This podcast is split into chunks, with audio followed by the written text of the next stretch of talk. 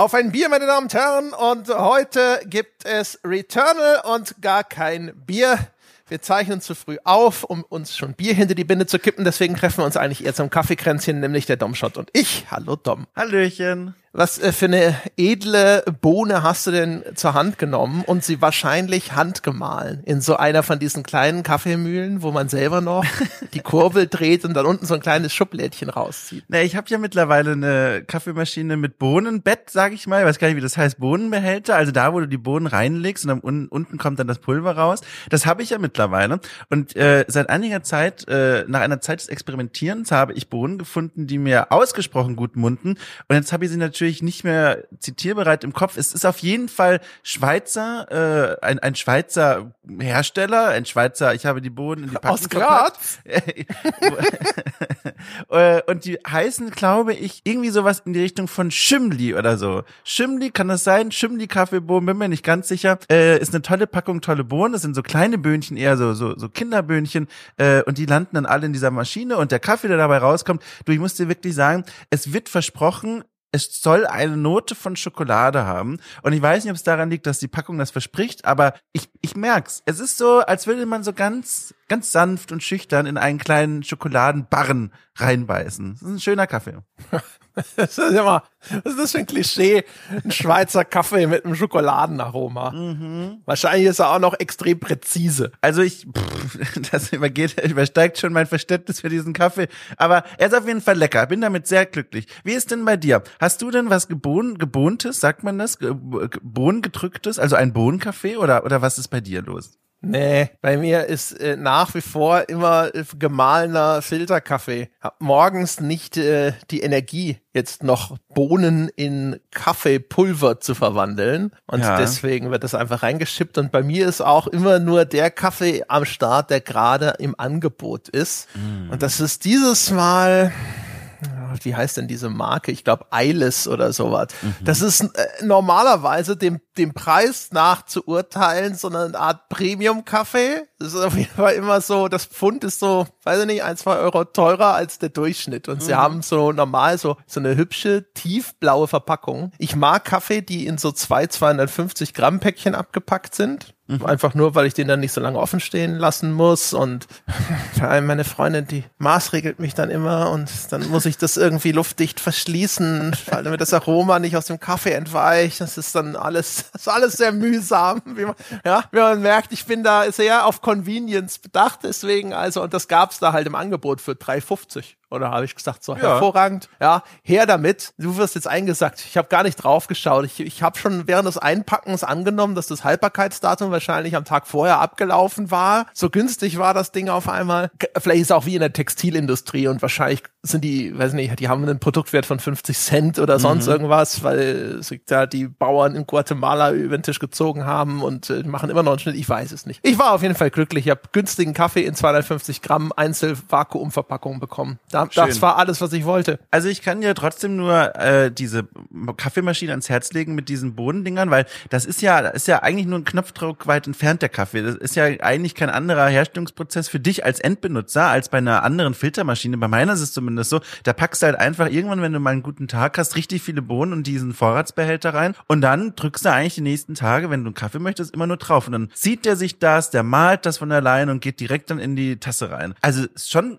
ich finde, das ist jetzt kein Mehraufwand, den man nicht also stemmen so, könnte. Okay, ist das so eine Art Filter, Vollautomat. Genau, oder? richtig, genau, super Ding. Man könnte auch mit Filter, ganz normal Filterkaffee da arbeiten, aber es geht eben auch mit Bohnen. Und ich muss sagen, einmal Bohne, schwer wieder zurückzugehen. Also man merkt es dann doch, es ist nochmal ein Unterschied. Ich höre das immer. Aber das, das Gute ist ja immer, wenn man es nicht kennt, vermisst man es nicht. Ja, ja. Da musst du dir echt überlegen, bist du bereit dafür, weil das, das, wie gesagt, das ist schwer wieder rückgängig zu machen. Es gibt keine Rückkehr.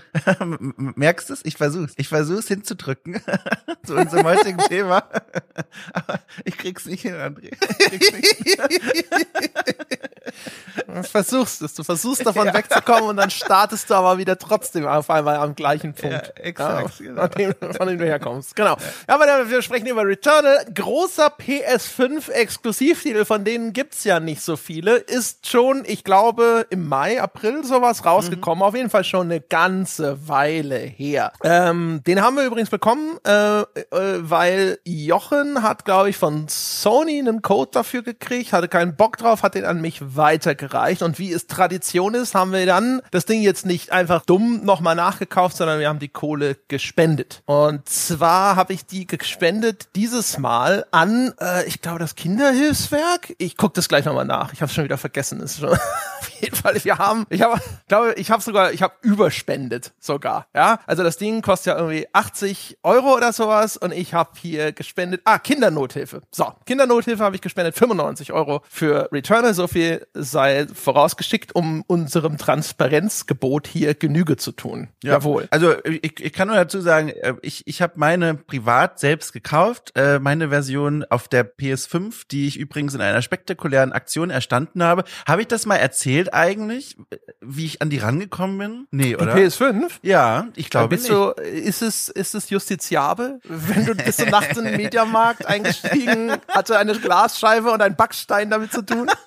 nee, tatsächlich nicht. Ist eine kleine Heldengeschichte, aber vielleicht passt das hier ganz gut, weil wenn wenn nicht bei einem PS5 exklusiven Spiel, also kleine Tangente ist ist vielleicht auch in meinem Kopf einmal viel spektakulärer als in Wirklichkeit. Das war äh, letztes Jahr, Ende letzten Jahres, ähm, als die freigegeben wurde zum zum Run quasi, wo es dann hieß, so und jetzt ab jetzt könnt ihr ab heute Nacht irgendwie das Ding vorbestellen. Äh, und da, das war, das lief zeitlich mit einer Phase der Pandemie, in der es so ganz kurz aussah, wir wären schon durch. Alles Schlimme ist scheinbar wieder vorbei. Man kann sich auch wieder vorübergehend äh, in, in irgendwelchen Gastro-Einrichtungen treffen und so weiter. Es war, wie gesagt, im Herbst oder, oder Spätsommer. Und da war ich bei Freunden daheim. Es war eine kleine Gruppe und da haben wir, bei, wir waren beisammen gewesen, haben ne, schön Lieder gesungen und einen kleinen äh, Trunk gehoben. Und auf dem Rückweg nachts fiel mir ein, als ich im Taxi saß, äh, man kann jetzt diese PS5 bestellen. Und dann ging ich natürlich erstmal auf den großen Versandhändler meiner Wahl, war alles schon weg, keine Chance mehr gehabt. Und jetzt, ab jetzt beginnt die Heldengeschichte, weil ich, weil ich wirklich auch toll finde von mir selbst, mit welchem Elan ich mitten in der Nacht in diesem Taxi neben einem Taxifahrer, der mir irgendwas von seinen Alben erzählen wollte, die er aufgenommen hat, dann bewiesen habe, nämlich ich bin in dem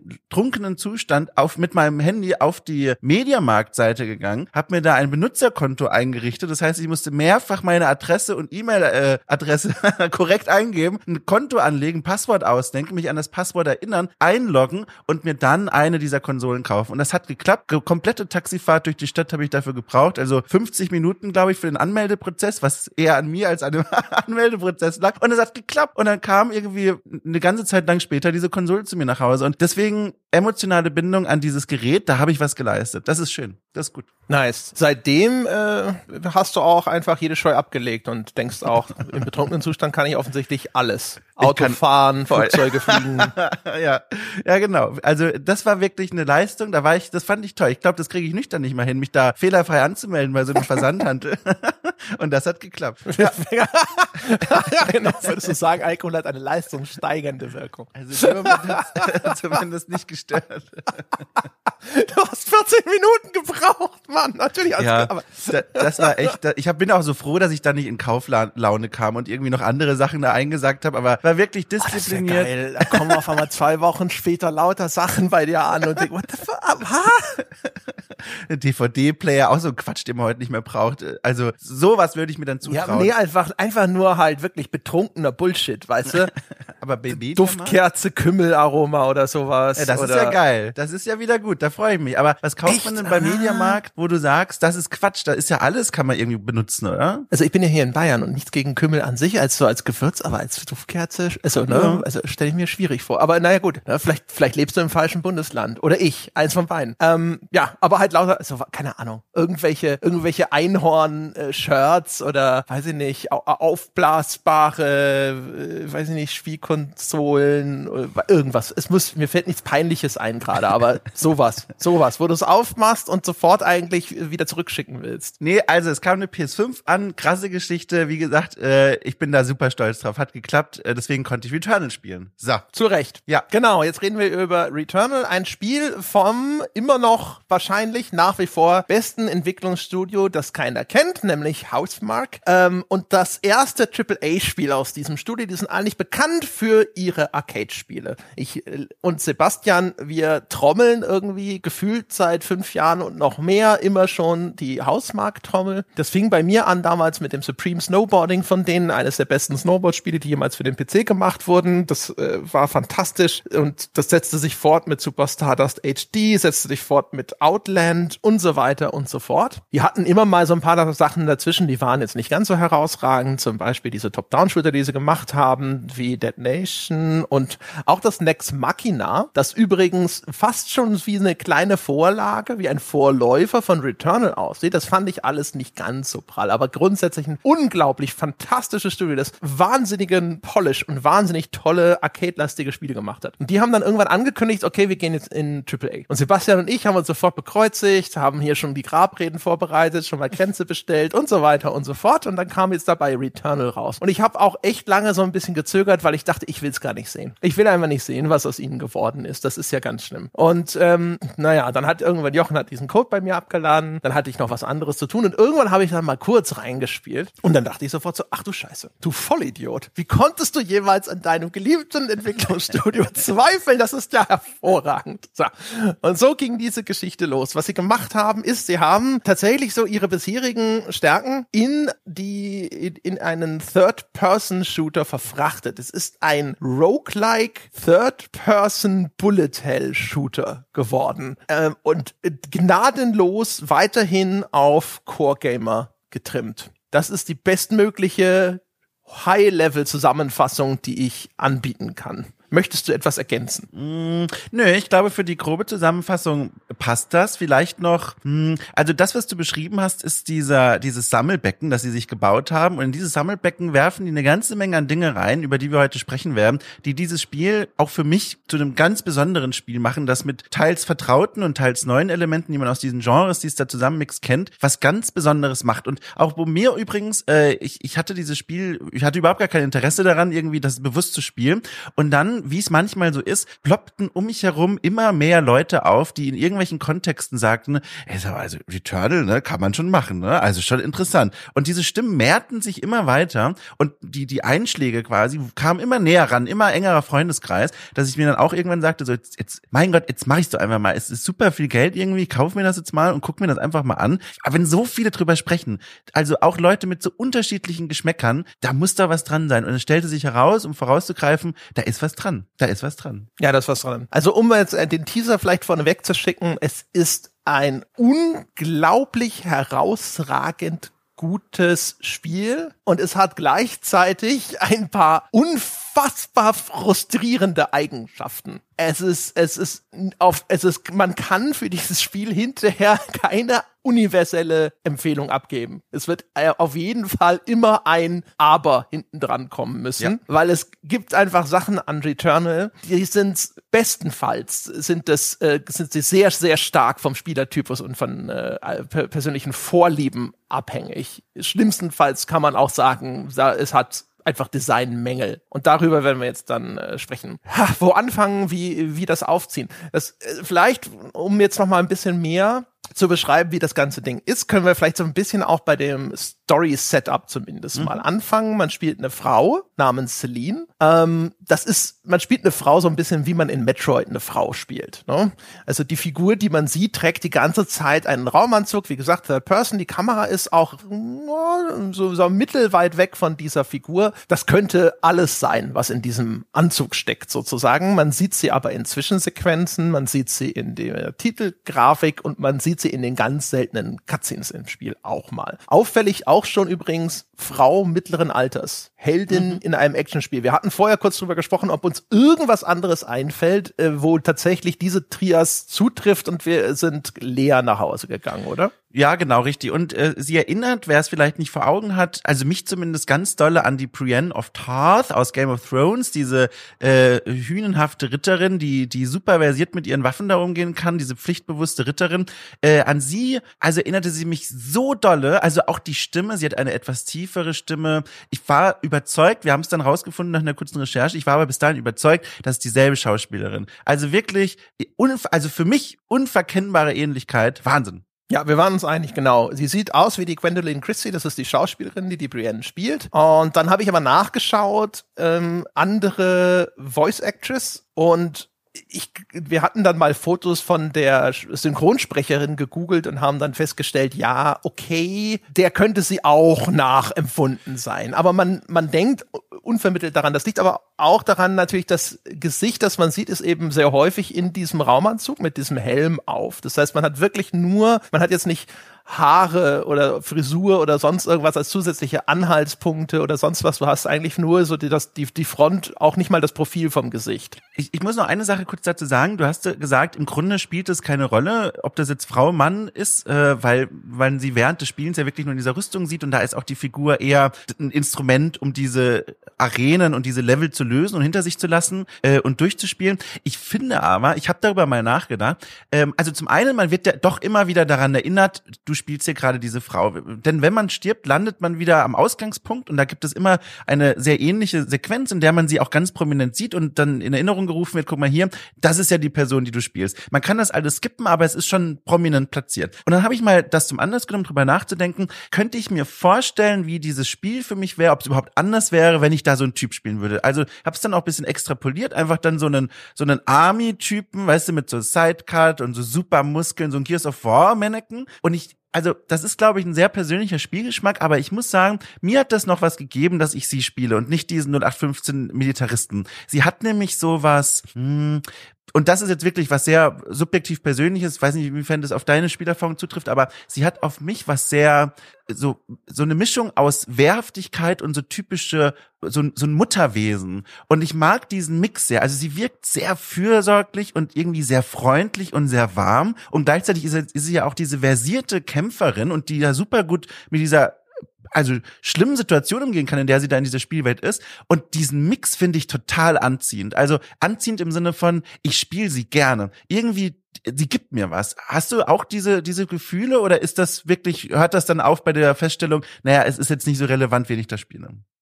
Also, ich sag mal, man kann nicht sagen, dass es nicht relevant ist. Das war jetzt auf die Darstellung in dem eigentlichen Spiel bezogen, mhm. weil die Geschichte, die das Spiel erzählt, da werden wir uns in, äh, wahrscheinlich erstmal ein bisschen in Andeutung er, er, ergehen, um dann jetzt nicht zu viel vorwegzunehmen, aber die Geschichte, die das Spiel erzählt, dafür ist es schon relevant. Ne? Ja, also, dass ja. sie eine Frau ist und äh, auch wer sie ist, so als Charakter. Übrigens noch, um das Ganze kurz zu vervollständigen. Also die Synchronsprecherin, das ist eine Frau namens Jane Perry, aber das Gesicht wiederum, das man im Spiel sieht, dafür wurde eine andere Schauspielerin gescannt, nämlich Anne Bayer. Nur um sozusagen das mal vollständig zu vermerken das ist, äh, also die haben sich sozusagen schon tatsächlich ein real existierendes Gesicht dafür ausgesucht. Nur mhm. nicht das, was wir da dachten. Mich hat's vor allem gefreut, weil ich habe ja schon in vergangenen Folgen irgendwie immer so ein bisschen gesagt, so ja, ist ja äh, schön, dass wir äh, sehr viel drüber sprechen, ne, Diversität, auch irgendwo, was Cast and Characters in Spielen angeht, aber was man tatsächlich immer noch total selten sieht, also es gibt halt immer noch sehr viele unerforschte Flecken. Ja, jedes Mal, wenn irgendwo eine Frau als äh, Protagonistin auftritt oder so, wird geklatscht. Aber was ist denn mit älteren Frauen zum Beispiel? Das war eines meiner Standardbeispiele, deswegen habe ich gedacht, sehr schön, ja, ein weiteres Beispiel dafür, dass Hausmark einfach hervorragend ist. Sie erfüllt sozusagen einfach auch meine Wünsche. Sie gehen meine Checklist durch, die wird da irgendwo ausgedruckt rumliegen und äh, das haben sie auch mal abgehakt. Und das fand ich relativ angenehm. Äh, ich hatte überhaupt nicht dieses Mütterliche. Ich finde, sie wirkt äh, vor allem hart und tough. Und ja, äh, was finde ich auch so ein bisschen eher zu, also sogar so ein bisschen zu der Rolle in der Erzählung auch passt und zu dem, was das Spiel hinterher darstellt.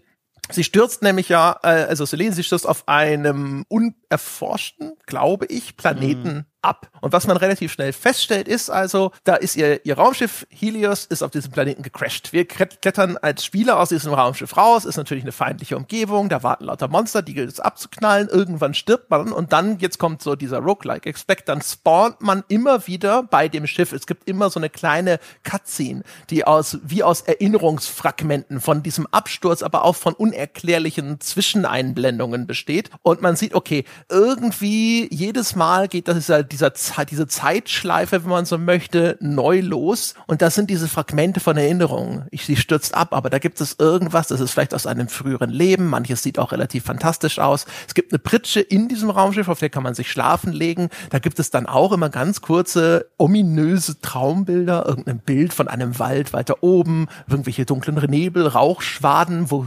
ominös leuchtende rote Augen vielleicht irgendwo lauern, schemenhafte Gestalten und so weiter. Man weiß nicht so recht, was damit anzufangen ist. Und das ist natürlich dann auch das Kernmysterium. Sie ist da abgestürzt und es geht so ein bisschen drum, wo ist sie denn da überhaupt? Was ist das für ein komischer Planet? Auf diesem Planeten sind Ruinen einer vorangegangenen Zivilisation. Die haben Texttafeln hinterlassen. Die kann man am Anfang nicht lesen. Die kann man nach und nach aber entschlüsseln. Dann kann man ein bisschen rausfinden, was ist denn hier vielleicht mit dieser ehemaligen Zivilisation auf dem Planeten geschehen und vor allem aber, was ist auf diesem Planeten los? Warum, wenn ich sterbe, erscheine ich bei diesem Raumschiff immer wieder neu? Und warum begegnet sie dann auch zum Beispiel dem Haus ihrer Kindheit auf mhm. einmal? Ne? Äh, da gibt es Abschnitte in dieser Spielwelt, da steht auf einmal das Haus aus Selins Kindheit herum, ja, und das ist natürlich alles unerklärlich. Man weiß nicht, was ist hier los. Manifestieren sich hier Erinnerungen, ja, sind hier irgendwie Fragmente der aus, aus einer anderen Raumzeit oder so, die dann auf einmal hier auftauchen. Es gibt ja ganz viele Möglichkeiten in dieses Science-Fiction-Szenario.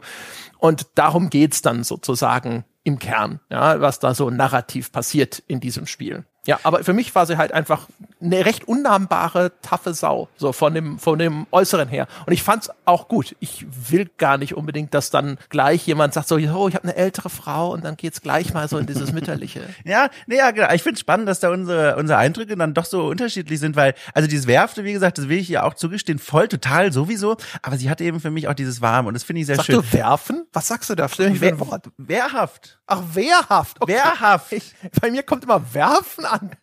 Ich ja, denke so, was, was kenne ich das nicht? Jetzt schickt mich doch endlich mal in diese Sprachfortbildung. Gebt mir, bezahlt mir das als, als Mitarbeiter und dann mache ich das für euch. Dann wirst du jedes Wort verstehen in Zukunft. Wir machen das chirurgisch ja. einfach. Das geht schneller. ja, genau. Nein, und da fängt es ja schon an, geil zu sein. Das ist ja schon so toll, du, dass dieses Spiel dir einen Story-Unterbau gibt. Zeitreisen gehen sowieso immer, diese Zeitschleifen und Paradox-Dinger. Das ist immer spannend, finde ich, gerade in diesen Sci-Fi-Welten. Das geht für mich wirklich immer. Und dann gibt es dir auch diese Story-Erklärung mit, warum ich jedes Mal an diesem Raumschiff starte, beziehungsweise dieses Mysterium. Also das Spiel sagt nicht, oh, Game Over, bitte neu starten oder so, sondern es, es nimmt eine Erklärung aus der Geschichte heraus, eben ein Mysterium, das zu lösen ist und nimmt das ganz bewusst und sagt so, huch, was ist denn hier passiert? Du bist wieder am Schiff, jetzt geht's wieder von vorne los. Und das finde ich, ich glaube, da bin ich dann dieser Spielertyp, der das will. Ich finde das total motivierend. Dieses Spiel würde mir wesentlich weniger Spaß machen, wenn das Spiel mir das nicht anbieten würde, wenn es nicht sagen würde, hier, es gibt einen Grund für diese Zeitschleife, auf der unsere Spielmechaniken beruhen. Äh, und das finde ich total toll und befriedigend. Also einfach zu merken, es gibt hier eine Erklärung für das, was ich die ganze Zeit mache. Und das finde ich toll. Grundsätzlich ja. Also was ich mag, sind überhaupt, ich mag äh, starke High-Level-Prämissen, die mag ich gerne, denen gehe ich immer wieder auf den Leim. Mhm. Auch wenn ich vorher schon weiß, dass 0,5 Prozent von denen eine Auflösung haben, die ich befriedigend finde. Das Spiel gehört zu den 99,5 Prozent. Das kann ich jetzt hier schon mal sagen. Ja. Aber ähm, es macht das gut. Was ich gut finde, ist, ähm, es hat, es hat einen Ansatz, finde ich, ich, der einfach sehr gut zu dem Spiel passt. Denn äh, wie das diese Roguelike-Systeme ganz gerne machen, die Welt ist in Teilen zufällig generiert. Und zwar hier nach der Baukastenlösung. Es gibt in jeder der Welten, die man im Spiel besuchen kann, da gibt es einen Fundus an Räumen, an gestalteten, größeren Arealen. Und ähm, keine Ahnung, wie viele das insgesamt sind, aber jetzt nehmen wir mal fiktive Zahlen. Es gibt einen Pool von 20 solchen Räumen und für jeden Durchgang werden 10 dazu zufällig zu einer Welt zusammengesetzt. Das heißt also, nach x Durchläufen kommst du nirgendwo mehr rein und denkst dir so, oh, hier bin ich ja noch nie gewesen. Aber die Reihenfolge, in der du diese Räume besuchst, die kannst du in großen Teilen nicht vorhersehen und auch welche Gegner in diesen jeweiligen Räumen auftauchen, kannst du auch nicht, zumindest nicht exakt vorhersehen. Es gibt bestimmte Räume, da weißt du, okay, an der Stelle taucht immer der Gegner auf. Das, das weißt du dann einfach. Da kommt immer der, der fliegende Oktopus an der Stelle, wenn du die Treppe runtergehst und solche Geschichten. Aber äh, in vielen anderen Fällen kommst du halt rein und musst erstmal gucken, was, was spawnt denn jetzt dieses Mal in diesen Raum rein. Bis hin zu, manchmal kommst du in den Raum rein, da ist gar nichts. Den hast du dann, ne, wenn, wenn das im ersten Mal, beim ersten Mal so läuft, hast du den abgespeichert als, ach, das ist einer von diesen harmlosen Räumen. Das nächste Mal kommst du da rein, auf einmal so ist da, ist da die volle Mannschaft angetreten. Ich sag, was ist denn hier denn los? Ich dachte, das wäre einer der Entspannungsräume. Ja, äh, ich, ich, das ist auch was, das ist jetzt nichts, was dieses Spiel besonders macht. Das ist ja auch, ne, gibt viele Spiele dieser Art, die diese Zufallsbaukastenprinzipien anwenden auf die Level. Und trotzdem finde ich, muss man es, äh, wie du es ja auch gemacht hast, nochmal hervorheben, weil das ist für mich dann auch wiederum der nächste große Grund gewesen, warum ich dann immer wieder motiviert war, nach den vielen also wirklich vielen frustrierenden Bildschirmtonen wieder neu reinzustarten, weil ich so dieses, also dieses Grundinteresse, diese Grundneugier hatte. Was kommt denn jetzt wieder? Wie sieht denn jetzt der nächste Baukasten aus? Und wie es dann auch so manchmal ist. Manchmal hat man dann auch Glück, wenn man dann so sagen kann, man kommt an eine Levelreihung, die zu einem besonders gut passt, wo man das Gefühl hat, so, ich komme hier gut durch. Äh, es sind keine dieser Level, in denen ich vielleicht ein bisschen die Übersicht verlieren könnte oder wo doofe Gegner sind. Ich habe einen richtig guten Run. Es gibt aber auch die Durchläufe, bei denen man gefühlt Pech hat, wo Räume kombiniert werden, die vielleicht ein bisschen fordernder sind, mit Gegnern, die ein bisschen fordernder sind in einer bestimmten Kombination oder so. Und diesen Zufallsfaktor, das ist auch was als nächstes, was nachdem ich quasi am, am Raumschiff wach geworden bin und mich wieder freue, dass es ja diesen Story-Unterbau gibt, gehe ich als nächstes rein durch dieses Portal in den ersten Raum und denke mir, wow, bin richtig gespannt, welche, welche Reihung ich jetzt wieder zugelost bekommen habe. Ja, genau. Und jetzt muss ich eigentlich, den, ich habe den Gedanken, den ich angefangen habe, überhaupt nicht geschlossen. Oh, entschuldige. Ähm, nee, das ist ja meine Schuld. Ich bin auf die Tangente abgebogen, so ja. weit, dass ich dann hinterher den Weg zurück nicht mehr gefunden habe. Auf jeden Fall, was ich eigentlich sagen wollte, war, ähm, ich finde diese fragmentierte Erzählung, die passt zu dem, was das, ja. das sich ja auch äh, so ein bisschen immer wieder zufällig neu zusammensetzt. Es gibt auch noch eine, äh, verschiedene andere Erzählelemente. Das sind einmal eben diese Hinterlassenschaften von einer Alien-Zivilisation, die man nach und nach entschlüsseln kann. Und dann gibt es aber auch Scout-Logs. Also man stellt dann relativ schnell fest, ne, auch wieder harmonisch sozusagen mit dieser Erzählung von diesem, dieser Art Murmeltiertag oder wie auch immer man das jetzt sehen will, ähm, dass man auf die Leichen früherer Versionen von Celine trifft. Da liegt dann eine Vorgängerversion tot in der Gegend herum und manche von denen haben Audiologs hinterlassen, die man sich anhören kann. Ähm, und das sind, das ist aus diesen Puzzlesteinen muss man sich nach und nach dann zusammensetzen. Was ist hier los? Worum geht's hier? Was passiert hier eigentlich? Das Spiel wird dann hin hinterher in der Entschlüsselung in Teilen recht explizit, wo es dir relativ genau sagt, okay, pass mal auf, hier,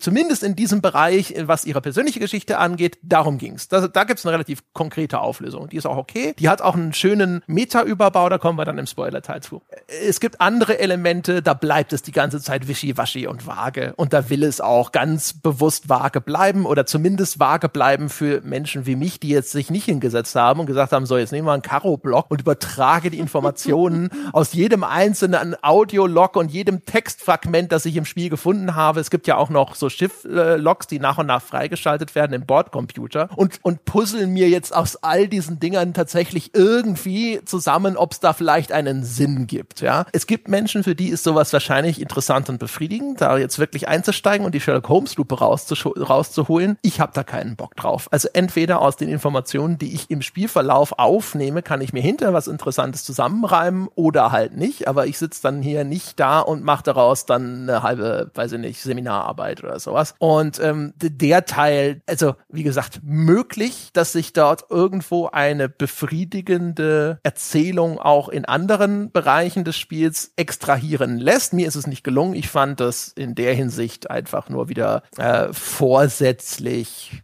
ja, mhm. aber bis der Weg dorthin ist cool. Ne? Der mhm. Weg dorthin ist cool, weil es passt. Es passt die, die, zu dieser Verwirrung. Celine spiegelt dich, sie weiß auch nicht, was da passiert. Sie ist selber schockiert über manche von den Audiologs, die sie dort von anderen Versionen ihrer selbst entdeckt. Ich Alleine auch übrigens. Das, ich, ja. das waren ganz schöne Momente. Sie im Spiel macht so und ich sitze auf meiner Couch nachts um vier und mach auch, was? Das bist ja. du?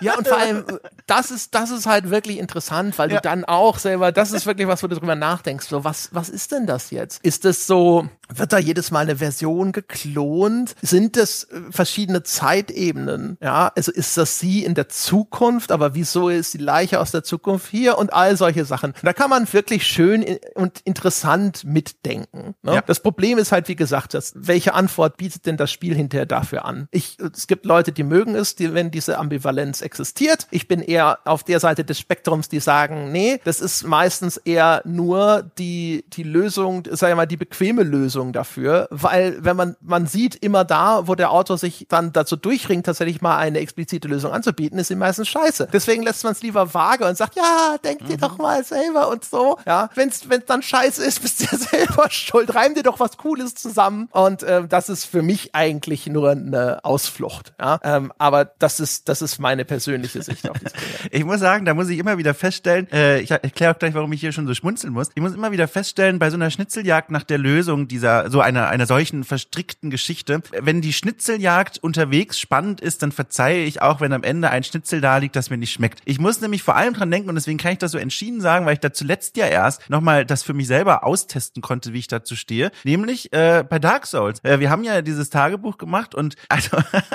da haben wir dann drüber gesprochen. Also was wir alles erlebt haben. Es war ja der Wahnsinn, was wir an Geschichten erlebt haben, teils vom Spiel uns aufgedrückt, teils aber auch oder überwiegend von uns selbst heraufbeschworen und erlebt, weil wir bestimmte Dinge ausprobiert haben, Waffen gefunden haben, was auch immer. Und dann am Ende die Auflösung des Spiels, die, die, die also die ich ja nicht mal kapiert habe und die plötzlich da war und ich gar nicht wusste, was eigentlich los ist, die so unbefriedigend auf diese Weise für mich war, hat dieses Spiel trotzdem nachträglich für mich nicht schlechter gemacht, weil der Weg dorthin so nett war. Und ich habe das Gefühl, Eternal spielt für mich in derselben Kategorie. Dieses ganze Rätseln, dieses Aufgreifen der Hinweise, das macht einfach mir ungeheuer Spaß, mir das zusammenzupflücken. Und ich sehe dann natürlich erst am Ende, was für ein Puzzle das eigentlich ergibt. Aber dadurch, dass das Puzzeln selbst so einen Spaß macht, verzeihe ich dem dann, wenn am Ende so ein bisschen so, so ein Pups rauskommt als Antwort. Ja, da bin ich bei dir. Das geht mir auch so. Also ich äh, vor allem, also das Spiel ist, und das ist einer seiner Vorzüge, es hält dich nicht für einen Idioten. Ja.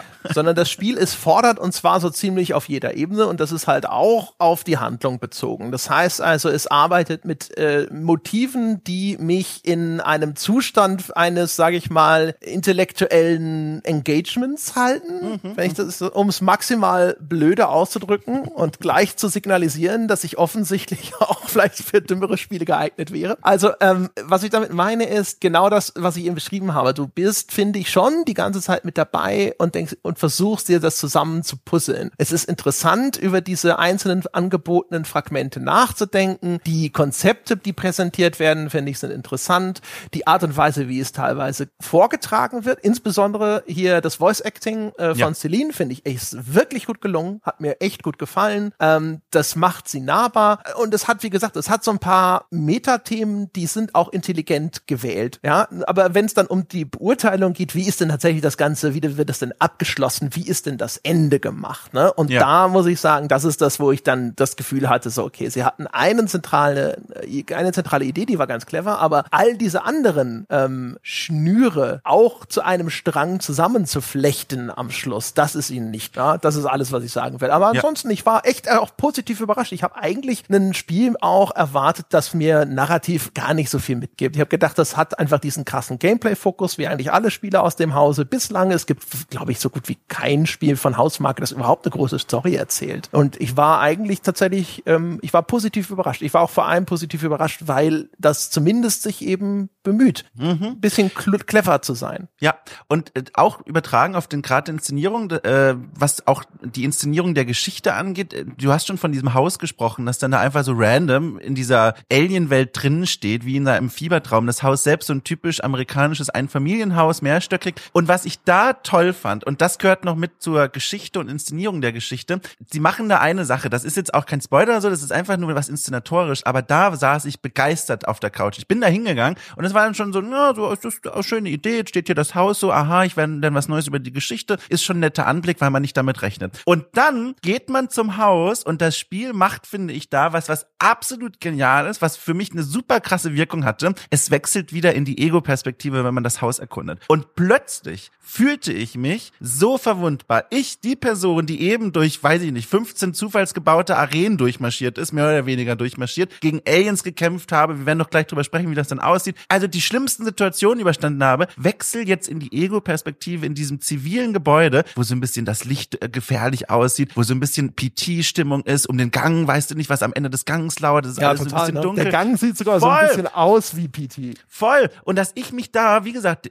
die krasse Kriegerin plötzlich so verwundbar geführt habe. Und dann gibt's auch so ein paar schöne Momente, da muss man aus dem Fenster gucken und dann gibt's so ein paar kleine überraschende Impressionen, äh, ohne jetzt zu viel konkret zu sagen. Das war ein ganz toller Moment. Und wenn die mich da in Third Person durchgejagt hätte, ich wüsste ganz genau, wie das ausgesehen hätte. Durchsprinten, X-Taste drücken, gibt's irgendwo Loot, den ich aufsammeln kann und vielleicht nur irgendwelche Tablets lesen und wieder raus. Aber der Wechsel in die Ego-Perspektive, dieses Entschleunigen, dieses mir wieder vor Augen führen, dass ich eigentlich in einer bedrohlichen Situation bin, das war so ein Kniff, den fand ich richtig intelligent und da ist nochmal mein Respekt vor dem Entwicklerteam und diesem Spiel also ungemein gewachsen. Es war ein richtig schöner Moment. Ja, genau. Ne? Beim Betreten des Hauses wechselt es in so eine PT, so eine Walking Sim-Modus sozusagen. Und man muss dazu sagen, vor allem, das Spiel ist enorm schnell. Die Bewegungsgeschwindigkeit, die Mobilität der Spielfigur ist irre hoch. Und da ist auf einmal komplette Handbremse angezogen. Da wird auch, äh, du, du kannst da eigentlich nur noch rumlaufen, Dinge betrachten. Da ist Schluss mit Waffen benutzen und ähnlichem. Und das ist natürlich ganz interessant. Ne? Also in dem Spiel, das einen so hohen Takt hat, wird hier auf einmal komplett das Tempo rausgenommen. Das wird auch, findet eine komplette Entmächtigung des Spielers statt. Und das Spiel hat aber generell eine, eine Horroratmosphäre, würde ich sagen. Also die Atmosphäre, die das Spiel zumindest jetzt auch über weite Teile, gerade auch in der ersten Welt, die sehr, sehr düster gehalten ist, das ist Sci-Fi-Horror. Von der ganzen Inszenierung. Wir kommen später noch dazu, da werden ganz, ganz viele äh, Ikonen auch aus diesem Bereich referenziert. Alien allen voran zum Beispiel. Und deswegen hast du auch sofort in dem Haus dieses mulmige Gefühl. So,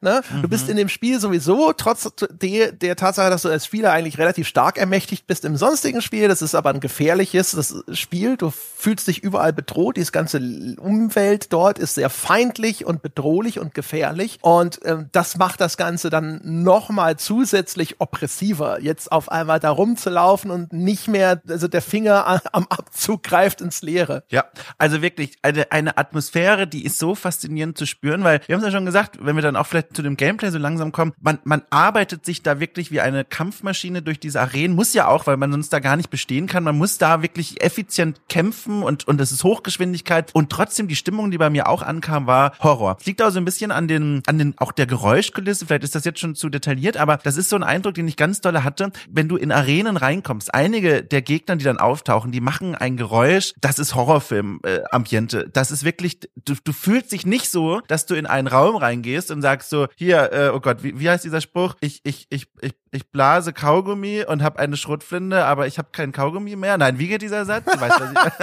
ich, Ich, ja, ich bin hier, um Kaugummi zu Ja. kauen und Ärsche zu treten. Ach so. Aber das Kaugummi ist mir ausgegangen. Um Ja. es auf Deutsch zu übersetzen, wo es beschissen klingt.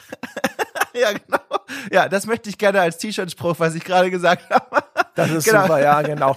Also, genau, das ist eben nicht die Stimmung. Man kommt nicht rein und sagt, so Leute, euch trete ich jetzt alle in den Arsch, gib mir mal die Erfahrungspunkte, sondern man geht rein und denkt so, okay, äh, ich schaff das schon, ne? Und das ist toll. Das ist einfach toll. Ja, ganz genau. Das ist wirklich gut. Dann äh, gehen wir doch mal dazu Ja. über, was da eigentlich passiert. Also, ne, man steigt aus diesem Raumschiff aus, man ist bewaffnet mit einer äh, Pistole. Das ist der Anfang des Spiels und das ist immer der Anfang des Spiels. Ja, also man startet dort mit dieser Standardbewaffnung, dann geht's los. Da sind überall riesige Tore, die mich auch ein bisschen so an sowas wie Metroid Prime erinnert haben. Äh, oder auch die ganze Gestaltung gerade dieser ersten Welt. Da ist es ewig dunkel. Das ist quasi diese erste Welt spielt in einer ewigen Nacht, wenn man so möchte. Alles ist düster. Das sind Strukturen und Tore, die sind aus dunklem, schwarzen Metall oder Steinformationen, die so an düsteren Schiefer und ähnliches erinnern. Alles sehr düster, oppressiv. Die Welt ist verhangen mit einem so kniehohen Bodennebel. Gibt dann hinterher auch Räume, die damit komplett gefüllt sind. Das erinnert mich total an diese Szene aus Alien, wo sie die Eier äh, entdecken. ja, also ja. Alien-Landung, Raumschiff, Eier und so. Da gibt's ja diese, äh, diese, diesen, diesen mit, auch mit diesem kniehohen Bodennebel gefüllten Raum, wo glaube ich auch so eine, ich weiß nicht, ob die da einen Laserscanner haben oder sowas. Auf jeden Fall da ist so ein Lasereffekt drüber, so ein Laserfächer. Daran erinnert das total. Und auch an Prometheus, einfach so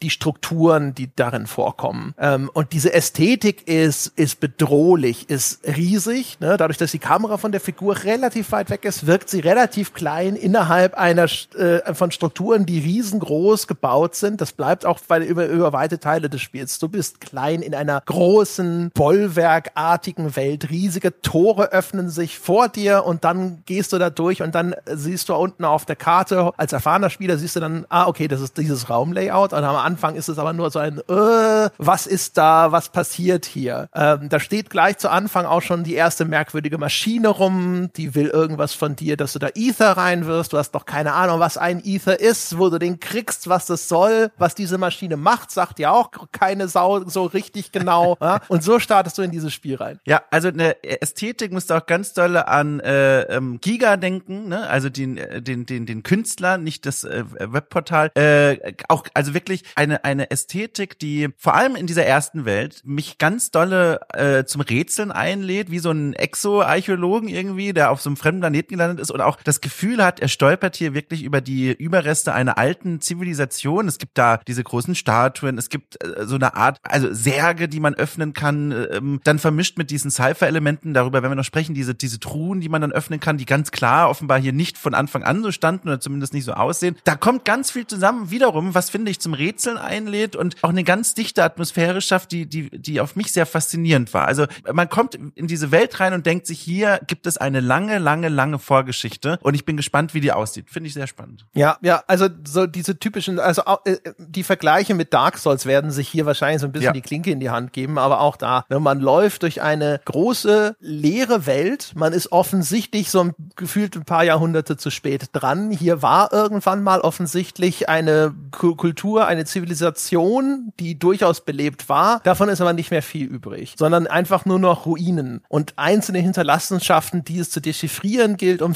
um eine grobe Vorstellung zu bekommen, was hier tatsächlich vielleicht mal passiert sein könnte. Und jetzt läuft man da also lang und dann kommen natürlich, wie soll es anders sein, so die ersten Monster. Und das sind äh, die ersten Monster, auf die man trifft, das sind so echsenartige, äh, sehr mobile Kreaturen, Tentakel umsäumt, die blau leuchten und auch blau leuchtende Geschosse auf dich abfeuern. Ich musste an Wölfe denken übrigens. Ich dachte, meine sofortige Assoziation an Wölfe mit so Tentakeln hinten. Ja, also aber die Kopfform zum Beispiel ist ja. wirklich wie ein Krokodil. Ja. Also es sind so Mischwesen. Ne? Sie sind offensichtlich sind es fremdartige, alienartige Kreaturen, in denen man selbstverständlich, wie es halt so häufig ist bei Alien-Designs, bestimmte Vorlagen aus unserer Welt eben wiedererkennt. Die wenigsten, also was ist die wenigsten, so gut wie nie ist es, gelingt es ja einem äh, Character Artist jetzt zu sagen, hier, ich habe was erfunden, das gibt's noch gar nicht oder mhm. sonst irgendwas. Wir hatten neulich ja im Sonntagspodcast ein Gespräch mit äh, jemandem zum Thema Character Design und haben da ja drüber gesprochen, dass uns außerdem dem Ur-Alien, bei, selbst bei dem kann man sicherlich der hier und da drauf zeigen und sagen, guck mal, das ist da und da angelehnt, das hat ja auch eine grob humanoide Körperform bis zum Kopf, ne? aber wo wir gesagt haben, okay, aber wenigstens der Kopf zum Beispiel, die ganze Kopfform und sowas, da hat man das Gefühl, es gibt keine so richtige Vorlage. Und dann bei dem Gebiss geht's dann schon los. Da sagt man hier Goblin Sharks und sowas. Sowas gibt's in der Natur tatsächlich auch. Das kennt nur keine Sau. Ähm, aber ich sag mal, die sind nicht aus der Kategorie mega fremdartig, aber die sind fremdartig genug. Die sind auf jeden Fall super mobil und sie, sie, sie haben durch dieses blaue Leuchten, finde ich, so eine doppelte Qualität. Nämlich zum einen, sie sind super lesbar. Ähm, das für dich als Spieler sofort identifizierbar. Gerade in dieser allerersten Welt, wo alles so schön, so, so düster ist und sowas. Dadurch, dass diese Gegner diese Leuchten leuchtenden Elemente haben. So ein bisschen jetzt nicht an die Ästhetik denken, nur an diese Design-Elemente von leuchtenden Streifen und ähnlichem wie bei Tron. Ne? Tron ist ja auch eine Welt, die sehr düster ist und dann gibt's diese leuchtenden Neon-Elemente. Und das heißt, diese Gegner sind super identifizierbar. Du siehst äh, im Level sofort, da, da, da, da, da sind diese Gegner. Ja? Und auch diese Geschosse, das sind diese strahlenden, leuchtenden Geschosse, die sie auf, auf dich abfeuern, sind übrigens alles so Projektile, die sich vergleichsweise langsam auf dich zubewegen. Ganz klar, klar identifizierbar, aber hat sowas sowas Märchenhaftes geradezu, mhm. finde ich. Sowas Traumhaftes. Ähm, man sieht diese Gestaltungselemente häufig eher so im Bereich von Fantasy und ähnlichem. Wirkt ein bisschen surreal. Und das fand ich in dieser Zusammensetzung zum Beispiel auch schon wieder sehr, sehr schön gemacht. Also was das Design des Spiels angeht, das ist jetzt der Anfang von Schwärmereien darüber, wie wahnsinnig, wahnsinnig gut dieses Spiel auf dieser Gameplay-Ebene insbesondere durch. Ja, es ist fantastisch gut lesbar. Das äh, hängt natürlich auch damit damit zusammen, wir haben es ja gerade schon angesprochen, dieses Design dieser Wesen, dieser ersten Wolfskrokodil-ähnlichen Wesen. Dadurch, dass es eben auch vertraut ist, finde ich, ist es dann auch wieder auf diese Weise lesbar, weil man dann schon ahnt, das werden diese mobileren Gegner sein, die auch mal gerne hin und her springen, wie, und da ist eben meine Assoziation wie Wölfe. Und was dann da auch noch oben drauf kommt, das ist dann so ein bisschen das einmal der Lesbarkeit, aber das wird ja hier trotzdem, finde ich, mit, mit Bravour abgehakt, dass diese Gegner nicht nur, oder einige von diesen Kreaturen, die wir gerade beschrieben haben, nicht nur diesen fernen Angriff haben, sondern auch, wenn du ihnen zum Beispiel zu nahe kommst, oder manche von denen machen das auch proaktiv, in den Nahkampf übergehen. Das heißt, sie greifen dich auch wirklich an und äh, kündigen das an, indem sie sich dann rot verfärben und wie so rot pulsieren und dann aufladen und dann diesen Sprung machen. Und das gibt dir wiederum als Spieler natürlich diese Möglichkeit zum Lesen und auch zum unbewussten Lesen aus dem Augenwinkel, wenn du, weiß ich nicht, in der Luft gerade bist und einem dieser Projektile ausweichst und schon aus dem Augenwinkel siehst, da lädt sich was rot aus, geht in meine Richtung und dass man diese Information direkt mitnehmen und verarbeiten kann. Und das Spiel auch hier so gut lesbar und man versteht, finde ich, wenn man so ein bisschen Spielerfahrung hat, sofort, wie man mit diesen Gegnern umzugehen hat. Man muss es eben nur dann übertragen auf den Controller. Das ist eigentlich die Herausforderung. Ja, und das ist vor allem, also es, es ist auch körpersprachlich ablesbar. Ja. Gerade bei denen, diese, ne, die Wolf-Krokodil-Tentakelwesen, ähm, die kauern sich wie zum Sprung mhm. so ein mhm. bisschen zusammen, bevor sie dann losspringen, um nach dir zu schnappen und solche Geschichten. Also das ist fantastisch ausgestaltet, so dass für dich die Informationen, die wichtig sind, um so einen Kampf zu bestehen, immer da sind. Und dann hat es auch noch zusätzlich den Vorzug, dass es unterschiedliche, ach, wie soll ich das sagen? Sie haben, diese Gegner haben diese unterschiedlichen Angriffsmuster, die sie situativ verwenden und sie haben zusätzlich aber typische Angriffspatterns, wenn sie in den Fernkampf benutzen. Also zum Beispiel diese Art von Kreatur, die schießt erstmal meistens so ein Bündel aus blau leuchtenden Kugeln auf dich. Und du hast in dem Spiel die Möglichkeit, einen Dash-Move zu machen, ne? dieses schnelle mit so kleinen Raketendüsen, dich schnell nach links, rechts, vorne, hinten zu katapultieren. Und damit bewegst du dich aus dem Weg. Das heißt also, die schießen so, ein, so dieses leuchtende Bündel Bälle auf dich, einmal nach links gedasht, fertig ist der Lack. Der Dash-Move in dem Spiel, gleich sage ich gleich dazu, ist wichtig zu wissen, der hat ein relativ großzügiges Unverwundbarkeitsfenster. Das heißt, du kannst dich durch die meisten Angriffe auch durchdashen, ohne Schaden zu nehmen. Extrem wichtiges Feature in diesem Spiel. Und dann später kommen sie aber und variieren das so ein bisschen. Dann schießen die auf Kniehöhe so einen relativ breiten Strahl an Projektilen, wo du dann entweder durchdashen musst, weil du dieses mit der Unverwundbarkeit gut inzwischen gut genug timen kannst, kannst aber auch drüber springen. Oder du bleibst auf Distanz, weil diese Projektile sich mit zunehmender Distanz immer weiter auffächern und du dadurch für dich ähm, Lücken entstehen, durch die du durchgehen kannst. Und das ist der Bullet Hell Aspekt des Spiels, der im weiteren Verlauf dann immer stärker zum Tragen kommt, weil dann kommen hinterher Gegner unglaubliche Mengen an Projektilen auf dich abfeuern. Und du siehst, wie sich aus diesen Kreaturen diese äh, Flut von leuchtenden Kugeln entlädt und du denkst, what the fuck, das, ich bin doch tot. Ja? Mhm. Aber auch da wieder über die Distanz eröffnen sich dann entweder so kleine Lücken, wo du dich doch wieder durchmogeln kannst, oder du benutzt eben dieses Dash-Timing, um da durchzukommen.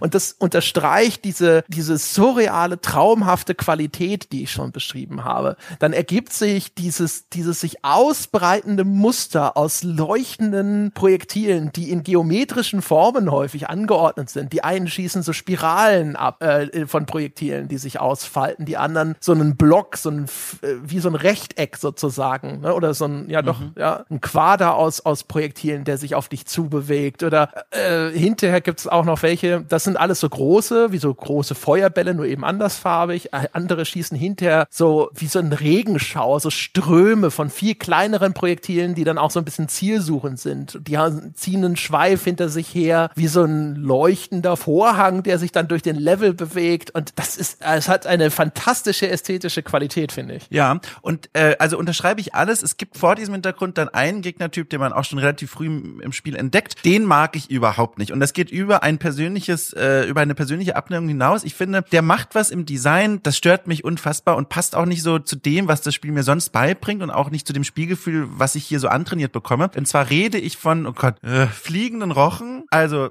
äh, im Grunde, ne, im Grunde beschreibt weiß, es, was du meinst, ja. Ja. genau. Im Grunde beschreibt es schon. So, und wir haben ja gerade gehört, wie das funktioniert eigentlich, dieses Spiel. Es ist ein Spiel der Bewegung, es ist vor allem ein Spiel der Projektile. Das heißt, die Herausforderung besteht bei einem Großteil der Gegner darin, diese Projektile im Blick zu haben, ein Timing zu entwickeln, dashe ich durch, dashe ich weg, springe ich drüber und dadurch in diese unglaublich befriedigende Tanzbewegung reinzukommen. Und dieser fliegende Rochen, der ist echt, finde ich, der ist so die Handbremse in deinem Spiel, weil der macht nämlich folgendes, der hat keinen Projektilangriff, sondern der visiert dich erstmal an. Und das kann man sich so ein bisschen vorstellen, wie wenn mal einer mit einem Snipergewehr auf dich zielt. Dieser rote Laser, der durch die Luft geht und dich quasi anvisiert, der macht das macht der Rochen auch, der visiert dich an und eine ganze Weile visiert er dich an und dieser Anvisierstrahl, der wirklich auf dir drauf kleben bleibt wie ein Magnet, der wird der schwillt langsam an, kündigt also damit an, da wird offenbar gleich was rausgeschossen kommen und das Problem ist, was rausgeschossen kommt, ist kein ist kein klassisches Projektil, sondern wirklich so ein wie so ein Blitz, so ein so ein also wirklich so ein so ein Knall. Also das erwischt dich sofort und da will das Spiel, dass du quasi die Sichtlinie unterbrichst und entweder das Ding sofort wegschießt oder du gehst irgendwo hin, wo dieser Laser dich nicht mehr anvisieren kann. Aber was ich gelernt habe bis zu dem Moment in dem Spiel und auch beim Großteil der Gegner immer wieder lerne und abrufen muss, ist Timing. Ich sehe ein Projektil, ich dashe weg. Und was ich super spannend dann mir immer wieder beobachtet habe, war, das Ding visiert mich an. Ich halte das so drei Sekunden aus und erwarte irgendwie, dass jetzt ein Projektil kommt und dashe einfach ins Nichts. Aber da kommt natürlich nichts, sondern kurz darauf trifft mich einfach nur dieser Schlag. Und das ist ganz dolle unbefriedigend, weil das ganz entgegen dem Design geht der anderen Gegner, was ich bisher gelernt habe. Und das muss ich sagen, gefällt mir nicht. Also ich kann es verstehen, weil das manchmal frustrierend sein kann, aber ich finde es äh, völlig in Ordnung, weil es gibt ja für alles eine Lösung. Also es gibt ja mehrere Gegnertypen, die mit diesem äh, Sniper-Laser arbeiten. Es gibt ja hinterher auch noch diese Octopus-artigen, die das auch machen, nur bei denen folgt nicht dieser Blitzangriff, sondern da ist so ein durchgehender Energiestrahl, der sich mhm. da entlädt. Und die machen aber zwei Sachen. Erstens, kurz bevor der Schuss kommt, geht dieser Laser weg. Und da ist ein zugegebenermaßen sehr kleines, aber da ist ein kurzes Zeitfenster. Naja. wenn du das, ohne Scheiß, wenn du, wenn Ach, du Mann. hinterher erstmal richtig drin bist in dem Spiel, Ja. du wartest darauf und dann kannst du das, kannst du, kannst du wegdashen und Ja. dann treffen die dich nicht. Ja. Und das andere ist eigentlich, ich glaube ich, die sinnvollere und die auch gewollte Möglichkeit ist vor allem, die, diese, dieser Anvisierungszeitraum ist ziemlich groß. Ne? Das dauert ziemlich Mhm. lange, bis der Schuss kommt und du musst den einen Treffer verpassen und dann unterbrichst du diesen Angriff. Ja. Und das ist eigentlich so die Lösung. Ich fand die, also die Rochen muss man sich vorstellen, wie einen riesigen Schmetterling, aber er hat so wie ein, ein Rochen, wie der Fisch, ne, hat solche Flügel. Und die, die fangen an, so zu schillern, ne, die, die leuchten so orange. Und dann machen sie so einen kleinen Kamikaze-Angriff auf dich oder beziehungsweise dann rammen die dich. Das fand ich viel frustrierender, äh, weil das passiert manchmal so ein bisschen außerhalb deines Sichtfeldes und auf einmal kracht so ein Ding in dich rein. Und das fand ich viel frustrierender. Und was das Einzige, wo sie wirklich, finde ich, vom Design in der ersten Welt sich wirklich einen Schnitzer erlaubt haben, ist, weil die so düster ist und die Gegner so schön leuchten und ihre Projektile so schön leuchten, funktioniert alles fantastisch, was Gegner und so weiter angeht, aber eben nicht, was Umgebungsgefahren angeht. Es gibt nämlich auch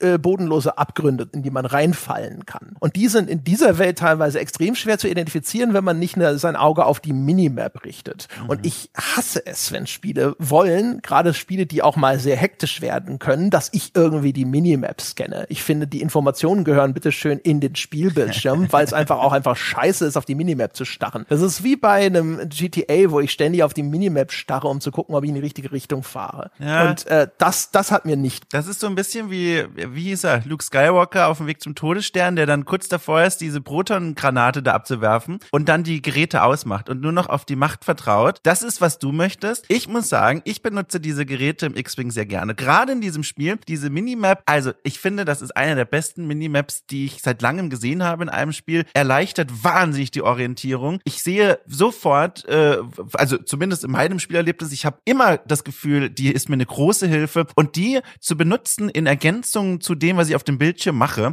das macht unheimlich viel Spaß. Ich sehe, was du meinst. Ich glaube, das wäre auch eigentlich mein Anspruch an solches Spiel. Bitte alle Informationen so lesbar in der Welt platzieren, dass ich das gar nicht benutzen muss, diese Minimap. Aber wenn ich mich dann mal drauf eingelassen habe, dieses Zusammenspiel aus Blick in die Spielwelt, gucken, wo kommen die nächsten Projektile, wo kann ich hinspringen, wo kann ich mir eine Atempause verschaffen und in in dieser Atempause dann dieser schnelle Blick auf die, auf die Minimap und gucken, okay, wie ist das Level-Layout, wo kann ich noch hin, wo sind vielleicht auch die, die Health-Pickups für meine Gesundheit und so weiter. Also dieses Zusammenspiel, gerade das, das hat mich unheimlich angesprochen. Das gefiel mir sehr gut. Ja, ja, in der Hinsicht, da finde ich sie auch, also für die, gerade für die Orientierung, wo sind vielleicht noch lebensrettende Items, ja. dafür ist sie natürlich fantastisch. Also sie ist auch generell nützlich. Ich mag es nur nicht, wenn ich sie benutzen muss, um mm. nicht irgendwo auf einmal festzustellen, so, ah fuck, hier geht's runter. Das kann man so designen, dass, dass sowas wie ein Abgrund innerhalb der Umgebung so eindeutig für mich zu erkennen ist, dass ich da nicht reinfalle und denke, what the fuck, hinter diesem blöden Bodennebel, da ist auf einmal die Kante in so einen Abgrund. Man kann fairerweise dazu sagen, äh,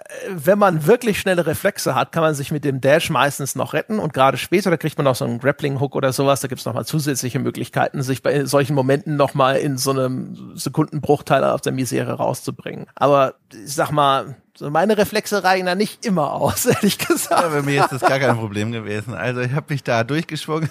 nee, Quatsch, ich bin natürlich da auch mehr mal runtergefallen, aber äh, weiß ich nicht. Ich, ich habe dieses Zusammenspiel, wie gesagt, sehr gemocht. Ja, also und der Grund, warum ich da wahrscheinlich auch empfindlicher reagiere, als es sonst tun würde, ist, weil das Spiel halt wirklich bockhart ist mhm. ansonsten. Mhm. Und ich habe es ja schon bei zig anderen Titeln gesagt, ich habe nichts dagegen, wenn ein Spiel sagt, ich bin sehr anspruchsvoll, ich habe ziemlich große Herausforderungen. Ich sage dann nur umgekehrt, je härter du bist, Spiel, desto höher ist mein Anspruch an deine Perfektion in der Ausführung. Und deswegen bin ich da jetzt auch nickeliger, als ich das in anderen Fällen wäre, wo ich sagen würde, na gut, da bin ich da halt reingefallen, war mir scheißegal. Während bei Returnal, da verliere ich halt schon ein ganz ordentliches Stückchen meiner Energieleiste.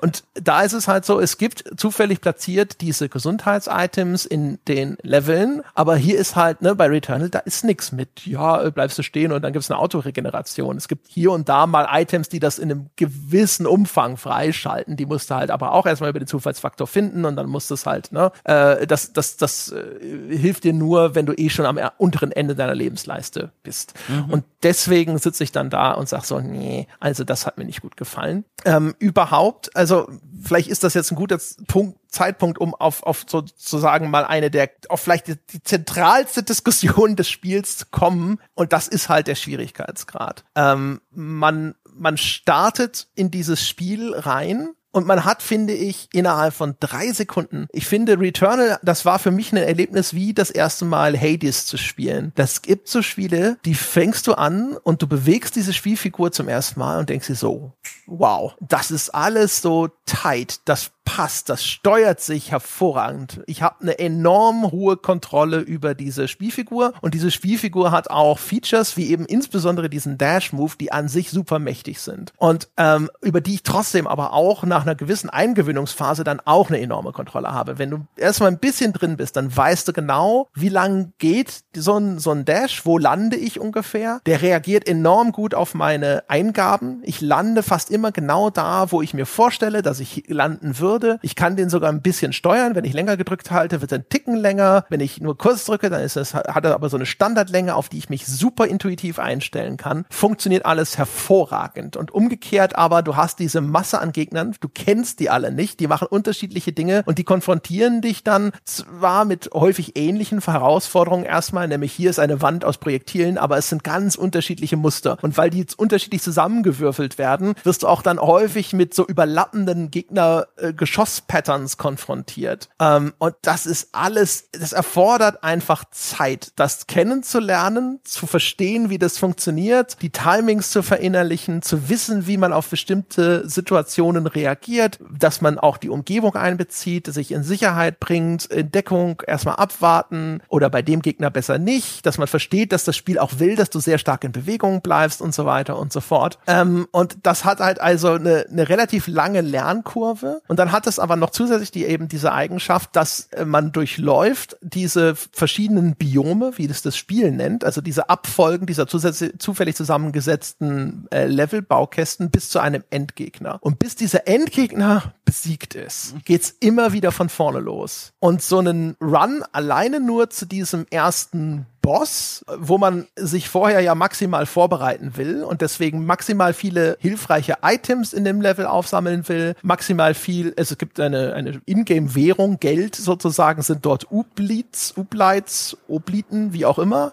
Mit denen kann man sich an so Fabrikatoren, kann man sich hilfreiche Items kaufen zum Beispiel, insbesondere sowas wie eine Silphium-File, die deine Lebensenergie wieder auflädt oder eine Erweiterung deiner Lebensenergieleiste. Also ne, das sind notwendige Vorbereitungen, um den Erfolg in einem Bosskampf zu erhöhen. Und um dahin zu kommen, ich würde mal sagen, weiß ich nicht, ein, zwei Stunden. Mhm. Was ist deine, deine Erfahrungswert? Also ich muss sagen, ich wurde dann ungeduldig. Also dieses, äh, ich hatte ja dann, äh, wir hatten uns auch hier vorgenommen, also dass ich wenigstens auf jeden Fall diesen ersten Boss mal schaffe. Du bist wesentlich weiter als ich, aber ich habe da. Ich bin weil, durch. Ja, genau, du bist durch. Ich habe, ich habe 15, 16, 17, 18 Stunden mittlerweile da gebraucht, nur um diesen ersten Boss zu besiegen. Und dann wurde ich dann auch nach einer Weile ungeduldig, weil ich kam dann in eine Schleife rein, wo ich ganz doll Sorge hatte, werde ich dieses Spiel überhaupt nochmal anfassen, weil genau das passiert, was du beschrieben hast. Man weiß dann irgendwann, okay, ich, das ist so, das ist das Portal, das wird mich zu diesem Boss führen, ist auch grafisch hervorgehoben. Ähm, aber ich sollte natürlich nicht sofort hin, sondern durch diese Biome durchlaufen und anfangen, mich, mich quasi aufzuleveln, was nicht so passiert, aber diese Items zu sammeln, äh, im Grunde zu grinden und immer stärker zu werden, neue Waffen zu finden und so weiter. Und da habe ich dann gemerkt, äh, die Ungeduld kriegt mich so ein bisschen und ich will diese Vorbereitung nicht mehr durchlaufen, weil da wartet, finde ich, dass mit der größte Frustrationsmoment in diesem Spiel potenziell auf einen, dass man in diesem Vorbereitungsrun ist und in so einer Arena ist und, und gerade wieder dabei ist, Gegner zu besiegen und, und äh, man hat vielleicht auch schon dieses Medipack gesammelt, will das aber nicht einsetzen, weil das ist ja auch dann für den Bossgegner gedacht. Und dann stirbt man während des Vorbereitungsruns. Man hat den Boss nicht mal gesehen quasi in diesem Run. Und das sind, finde ich, ganz schlimme Momente. Also, das, weil das fühlt sich wirklich an, man hat gerade für nichts gespielt. Man hat sich vorbereitet, man hat äh, Items gesammelt und alles ist weg, wenn man stirbt und alles war umsonst. Und das waren ganz, ganz schlimme Momente für mich. Ja, also äh, ich finde die die Bestrafung, die das Spiel für den Spieler bereithält, ist wahrscheinlich die krasseste, die ich in einem modernen Spiel je gesehen habe. Ich finde es härter als Dark Souls in der Hinsicht. Mhm. Also bei Dark Souls wurde ich nicht dermaßen zurückgeworfen wie bei Returnal, weil bei Returnal, wie gesagt, ich habe das immer sehr, ich habe es immer methodisch gemacht und habe mir gedacht, okay, du maximierst deine Chancen bei dem Bossgegner und indem du vorher das Biom ordentlich abgrast und das geht dann hinterher ja auch noch weiter. Wenn man hat den ersten Boss besiegt und dann öffnet sich ein Portal zu der zweiten Welt, zum zweiten Biom. Man startet aber trotzdem am Anfang der ersten Welt. Je nachdem, wie die Levelbausteine zufällig zusammengefügt sind, kommt man schneller oder weniger schnell dann aber zu diesem Portal und kann dann auch direkt in dieses zweite Biom wechseln. Und da gibt's am Anfang auch zwei Items immer, nämlich einmal eine kleine Fiole mit Lebensenergie und äh, etwas, das deine Waffen Waffenfertigkeit, die Weapon Proficiency, mhm. automatisch auf den Mindestlevel für dieses Biom hebt. So. Das heißt, das Spiel sagt, komm, du musst das erste Biom nicht durchlaufen, du kannst direkt hier rüber und ich setz, ich, ich versetze dich sozusagen auf den Minimalzustand, der auch nötig ist, dass du hier einigermaßen klarkommen kannst. Aber für den Erfolg beim zweiten Endgegner und so weiter und so fort, ist es natürlich eigentlich angeraten, zumindest das erste Biom vorher abzugrasen, um schon mit einem Mindestmaß an hochgelevelter Figur in das zweite Biom reinzugehen, dort noch mehr einzusetzen sammeln und dann dem zweiten Endgegner gegenüberzutreten. Und, ähm, und dieser Ablauf dann spätestens, äh, der braucht enorm viel Zeit. Und dann bei dem Endgegner, die Endgegner haben, ich glaube, ausnahmslos drei Phasen. Du kommst da also an, neuer Endgegner macht irgendwelche bösen Dinge. Erste Phase überstanden, zweite Phase geht los, Angriffe verändern sich, werden gefährlicher und so weiter. Und wenn du dann stirbst, bevor du zumindest mal alle drei Phasen gesehen hast oder sowas, ist zum Beispiel ja auch, du hast noch nicht alle Informationen aufgesammelt, um bei einem zweiten Versuch jetzt durchgehend, sagen wir mal, deine Erfolgschancen zu erhöhen, sondern da erwarten sogar immer noch unbekannte Dinge auf dich. Und wenn du dann scheiterst, dann wirft dich das so hart zurück, dass ich wirklich, also ich hatte bestimmt so zwei, drei Mal diese Situation, wo ich gedacht habe, okay, ich mache Schluss für heute. Mhm, mh. Ich habe nicht die mentale Energie, jetzt direkt mich zu berappeln, aufzustehen, den Staub von meinen Klamotten zu klopfen und der, und der Celine zu sagen, wir laufen direkt nochmal los. Weil das das war, also, ne, also so wie ich es gespielt habe, war die Bestrafung Bestrafung so hart. Und es ist umgekehrt, finde ich, aber die Incentive ist schon da, das so zu machen, weil umgekehrt trittst du diesem Boss viel schwächer gegenüber. Ja, und es entsteht dabei bei diesen Runs dieses Gefühl, was ist auch typisch für das Genre, aber hier erlebe ich das in einer Intensität wie schon lange nicht mehr.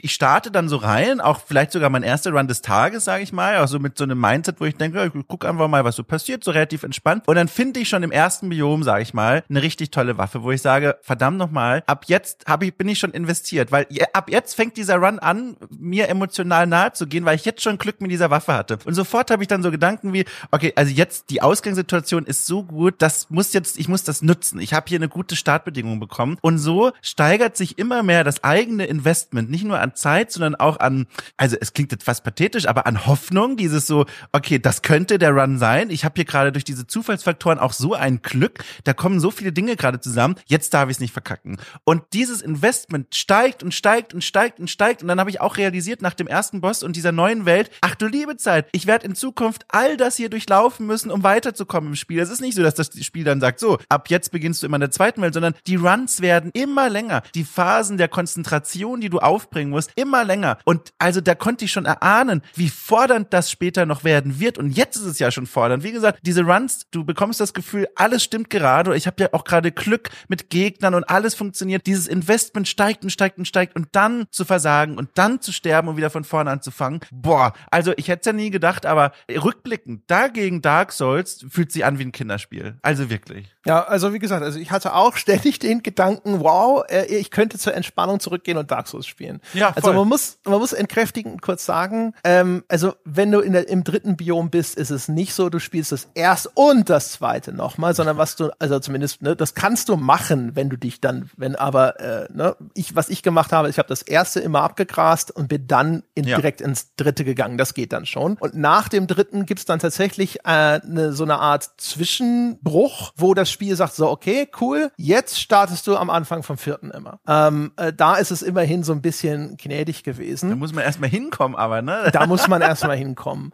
Es ist sowieso ein bisschen asymmetrisch, ähm, weil für mich war der Weg durch die Biome 1, 2 und 3, das war der richtig harte Teil. Und dann der, der hintere Teil des Spiels war vergleichsweise nicht so frustrierend, auch weil jetzt da auf einmal diese, dieser Rücksetzpunkt woanders gesetzt mhm, war und ich mhm. nicht immer wieder noch gefühlt noch mal ganz komplett zurückgesetzt wurde. Und auch das letzte Biom tatsächlich war erstens, das ist designtechnisch eher das schlechteste von allen. Sie machen ganz interessante Sachen, das ist so eine Unterwasserwelt, da gibt's die Physik ist noch mal ein bisschen anders, aber es ist vergleichsweise von der Gestaltung, von der ganzen Atmosphäre, ist, ich, fand ich es langweilig. Ich habe den letzten Boss im ersten Anlauf geschafft. Äh, äh, äh ganz komisch, wie es wirkt wie so, ein, so eines dieser Spiele, denen nach hinten raus ein bisschen die Luft ausgeht. Ne? Mhm. Nicht mehr genug Zeit, nicht mehr genug Ideen, was auch immer. Ähm, aber vorher hat es dieses Schneeballdesign vor allem. Was ich damit meine ist, du startest immer als der kleine Schneeball und rollst den Hang herunter. Und du baust aber im Laufe deines Runs ja immer mehr Momentum auf Du, du erweiterst deinen Lebensbalken. Äh, du kriegst Items, die dir hilfreich sind. Du kriegst äh, stärkere Waffen. Du kriegst vor allem endlich deine Lieblingswaffe. Team Hollow Seeker All the Way hier übrigens. Wie ist bei dir?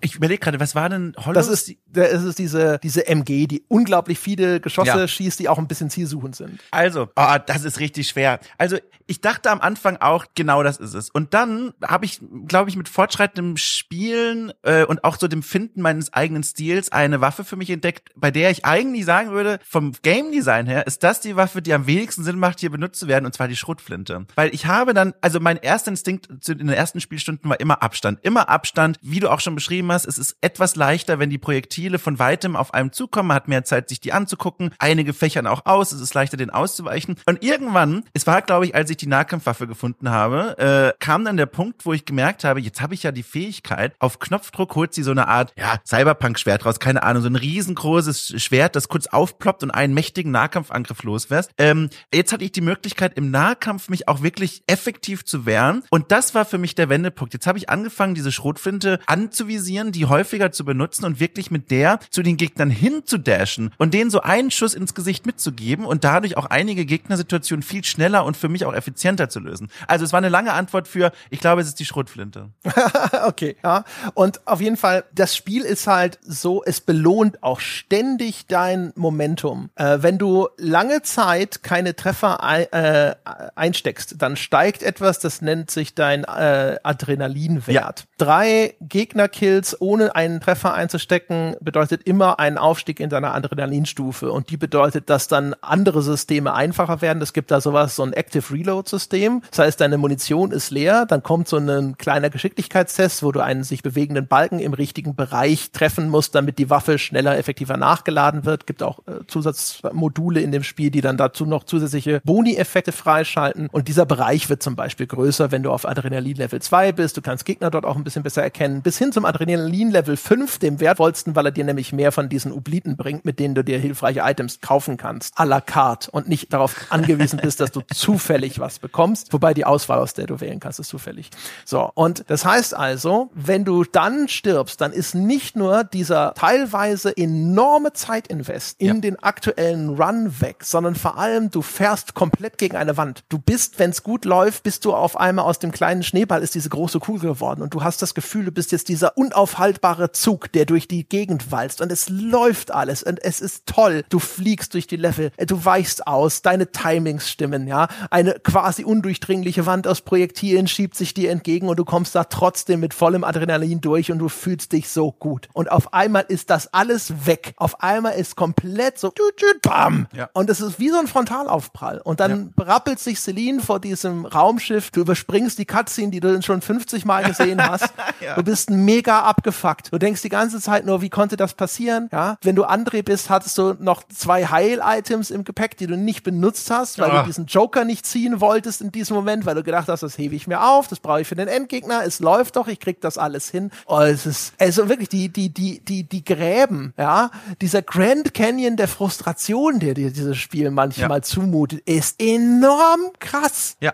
Und ich kann dir sagen, da machen wir eine kleine Klammer zu. Ich kann dir sagen, äh, wenn jetzt das Spiel nicht zufallsgeneriert wäre, wenn wir jetzt wieder in der Welt von Dark Souls wären und ich wüsste hinter den Portalen, das ist wieder derselbe Leidensweg, den ich vorher auch gegangen bin, du, dann würde ich heute nicht hier sitzen und über dieses Spiel sprechen, weil da hätte ich dann wirklich keinen Bock. Wenn diese Strecke wirklich immer die gleiche wäre, die ich da langlaufe und manchmal komme ich weiter, manchmal nicht, nee, also sorry. Und so gibt's wenigstens noch dieses Element, was ich am Eingang meinte, am Eingang, am Anfang meinte, äh, du weißt halt nicht, was verbirgt sich hinter dem Portal, dem ersten, wie wird die Level, wie werden die zusammengewürfelt sein. Und das reicht mir dann immer wieder, mich aufzurappeln und mit dieser, also Neugier eines Kindes, das aber schon viele Schläge einstecken musste von diesem Spiel, da wieder so durch. Unbelehrbare Kind. ja, genau. Weil ich mir denke so, oh, wie sieht's denn jetzt wohl hier aus? Und das, das hilft. Das, das reicht mir. Ich kann mir auch vorstellen, dass es für viele Menschen dieser Faden, der sie dann wieder zurückzieht ins Spiel, da war ich sehr froh, dass es genauso ist und nicht anders. Es ist vor allem so, du musst hier, also zumindest geht's mir so, das Spiel verlangt von mir, dass ich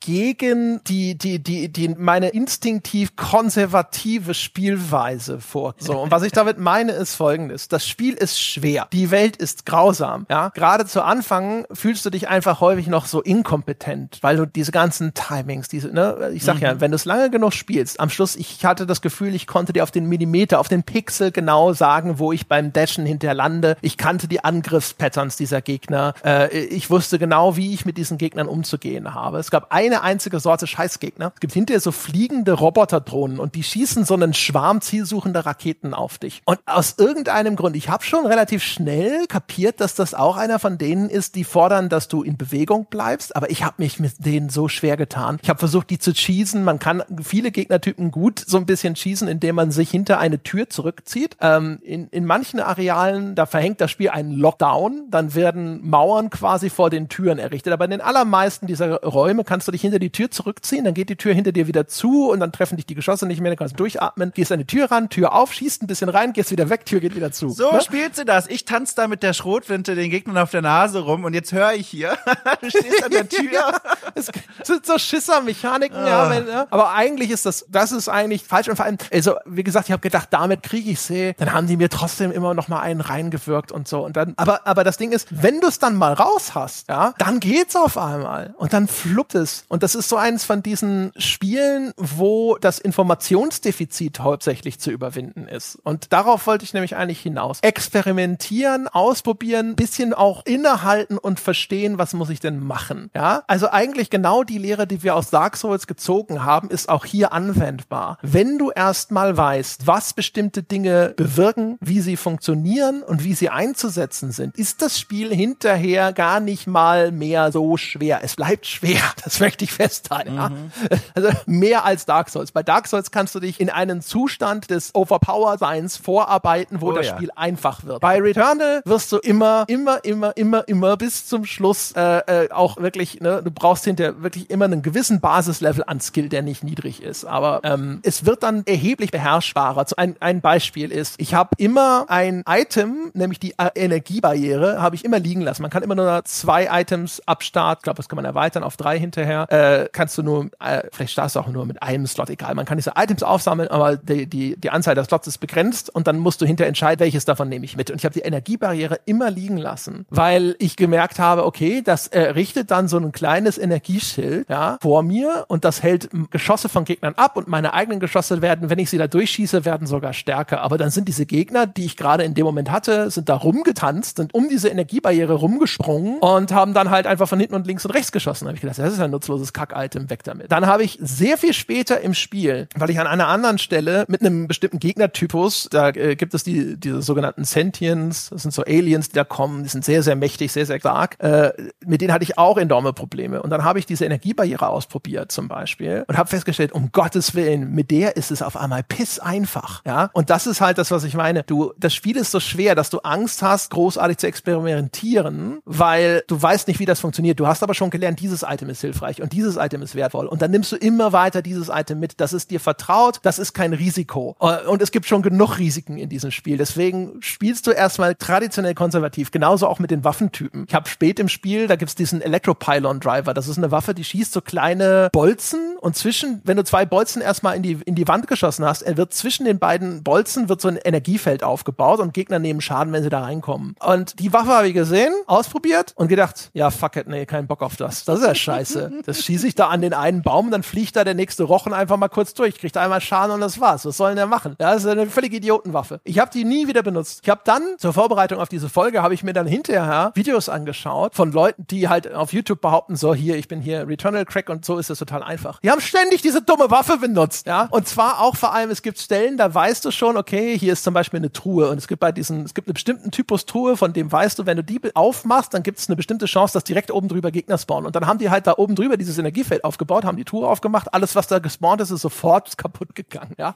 Oder die haben diese Dinger irgendwo bei einem Endgegner in die Gegend geschossen, haben sich in Deckung gestellt und gewartet, bis der tot ist. Enorm nützliche Waffe. Die andere halt sofort so, ne, okay, na, das, was der Bauer nicht kennt, das frisst er nicht und gar nicht so spät im Spiel. Ja, ich bin mit dieser Waffe vertraut, ich weiß, wie die funktioniert, ich weiß, äh, oh, oh, äh, was die macht. Und vor allem auch die Waffen wiederum, die haben permanente Upgrades, die du freischaltest, indem du diese Waffe häufig benutzt. Das heißt also, wenn du bei einer bestimmten Waffe diese Zusatzfunktion hochgelevelt hast, das äh, ist dann in Zukunft auch immer bei der Waffe weiterhin vorhanden, wenn du sie wieder findest. Die Waffe wird dir immer weggenommen, startest immer mit der Pistole, aber wenn du eine Waffe dieses Typus im Spiel findest, dann hat sie das permanent. Ja, und das ist halt auch wieder was, wo ich mir denke, so ja, ich gehe doch jetzt nicht auf eine von den von diesen anderen, von die, die, diesen diesen Ikea-Waffen, ja, äh, wo ich das noch nicht hochgeballert habe. Ja, äh, kleines Detail zu den Waffen, auch dazu, was ich sehr äh, gewertschätzt habe, was mir sehr gut gefallen hat. Ähm, klar, die Pistole, da merkt man es am deutlichsten, du kannst einfach nur äh, den Feuerbutton runterdrücken. Dann schießt die in ihrem normalen Rhythmus automatisch und das war's. Aber, und das finde ich so toll, du kannst diesen Feuer, äh, die Feuer, ähm, den Rhythmus, also die, na, die Schussfrequenz, die Schussfrequenz manuell erhöhen, indem du nicht einfach nur deinen Finger auf den Feuerbutton drauflegst und den dann schlafen legst, sondern wenn du selber immer klick, klick, klick, klick, klick, klick machst, dann kannst du locker doppelt so schnell schießen, wie wenn du einfach nur auf diese Feuertaste drückst. Und was ich daran so mag, ist, das Spiel gibt dir das Werkzeug auf diese Weise in die Hand zu sagen,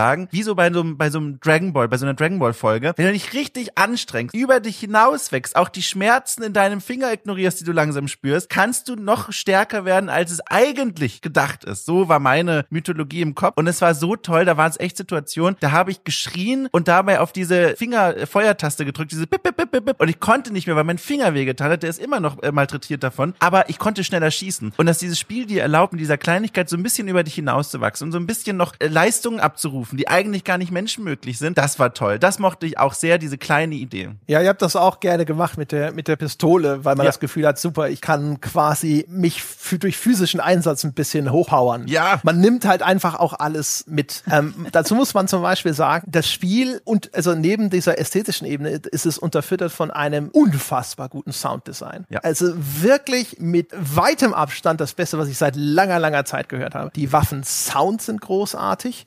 Die, äh, die Soundeffekte der Gegner klingen cool und sind vor allem super geeignet, dass du die auch anhand ihrer Soundeffekte identifizieren kannst nach einer Zeit. Das ist das alte Doom-Muster. Du weißt, ne, wenn es dann äh, dieses Geräusch macht, dann kommt demnächst der Imp um die Ecke. Ähm, es hat außerdem noch diese haptischen Features von dem PS5-Controller, die es relativ stark nutzt. Angefangen davon, damit, dass es leicht vibriert, wenn Regentropfen auf dich fallen. Das merkst du, wenn du am Anfang von diesem Raumschiff stehst, ähm, bis hin zu der, die alte, der alternative Schuss deiner Waffe ist wieder aufgeladen. Ist begleitet von einem haptischen Feedback und von so einem typischen Kling Geräusch. Du, hörst das. Du musst nicht darauf achten, dass sich dann ein Balken füllt. Das wird alles auf der Tonebene übertragen. Soundtrack extrem angenehm zurückhaltend, eher so atmosphärisch äh, Hintergrund äh, äh, Teppich und also die Klangkulisse von diesem Spiel ist so gut und auch bis hin zu den Items an- an dem Soundeffekt, dass der, der es gibt diese Atropian Keys, das sind Schlüssel, die du brauchst, um bestimmte Truhen und Türen im Spiel zu öffnen. Das Geräusch, das das macht, ist erstens unfassbar befriedigend, so so crunchy, so so so wirklich physisch spürbar und aber eindeutig. Du musst nicht hingucken, was du aufgesammelt hast, du weißt das. Ja, ja, äh, kann ich nichts hinzufügen. Ich habe das mit Genuss gespielt, was die Audioebene angeht. Ich habe auch vorhin, vielleicht kann ich das nochmal hervorheben, weil mir das so gut gefallen hat, äh, erzählt von dieser Horroratmosphäre, die auch durch die Sounds da unterlegt werden, vor allem in der ersten Welt, wo auch alles noch ein bisschen düsterer ist. Also diese Geräusche, die manche der Gegner machen, das ist wirklich, also das klingt einfach gruselig und das, ich mag das so gern. Und sonst, genau was du auch gesagt hast, es gibt einige, ach Gott, fällt mir schwer, weil den Namen dieser Waffe jetzt nicht kenne, aber es gibt eine Waffe, die hat einen alternativen Schussmodus, da werden eine ganze Reihe von Projektilen abgeschossen und die bewegen sich dann auch wie so Ricochets durch den Raum und prallen dann von überall ab. Und dieses Geräusch des Abschießens, das ist so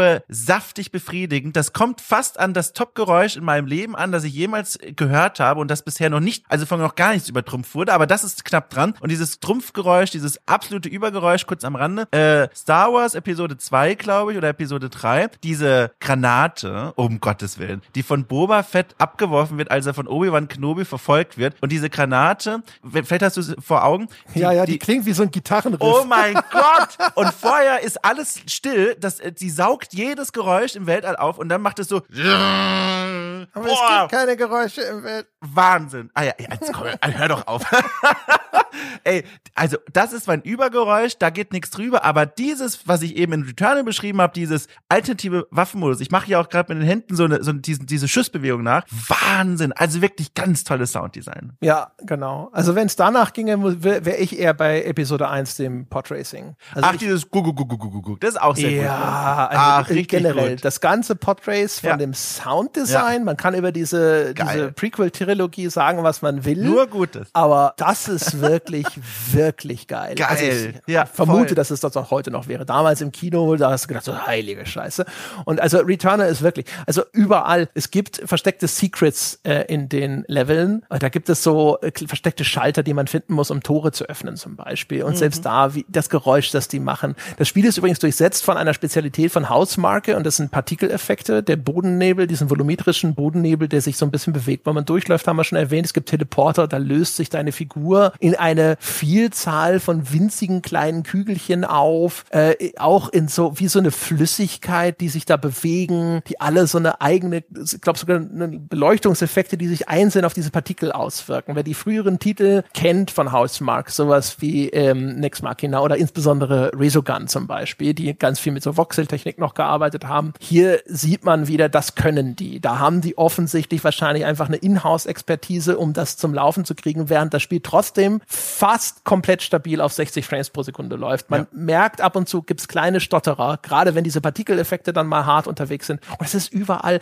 Du hast Waffeneffekte, die sich auswirken auf Laub auf dem Boden zum Beispiel und sowas. Und die Ruinen. Man kann die hm. Ruinen zerschießen. Wie geil ist das denn? Also, da spricht nicht der Archäologe jetzt in mir, sondern einfach nur der Spieler. Und das ist also fantastisch. Ich habe das zufällig mal gesehen. Wahrscheinlich der beste Moment, um das zu sehen. Im Kampf einfach Gegner schossen gegen diese Ruinen und die, äh, gegen diese Statuen, ja, ho riesenhohe Steinstatuen, was auch immer für ein Material. Und dann gehen die kaputt und nicht einfach nur, äh, sie ist intakt und im nächsten Bild ist sie kaputt, sondern die bröckelt, die staubt, die fällt in sich zusammen. Und also sie, das sieht fantastisch aus. Und das hat mir so eine Befriedigung gegeben, auch wenn die Arena schon leer war, dann noch so ein bisschen rumzulaufen und diese, diese Steingesichter abzuschießen. Also fantastisch. Ja, super. Also auch, du hast hinter Gegner, die wie versteinert runterfallen und dann auch in so winzige Würfel zerbrechen zum Beispiel und all solche Sachen. Also auch die nachfolgenden Biome, ähm, ich würde zumindest sagen, also die ersten drei, da, das ist so der, der, der, da, die sind fantastisch.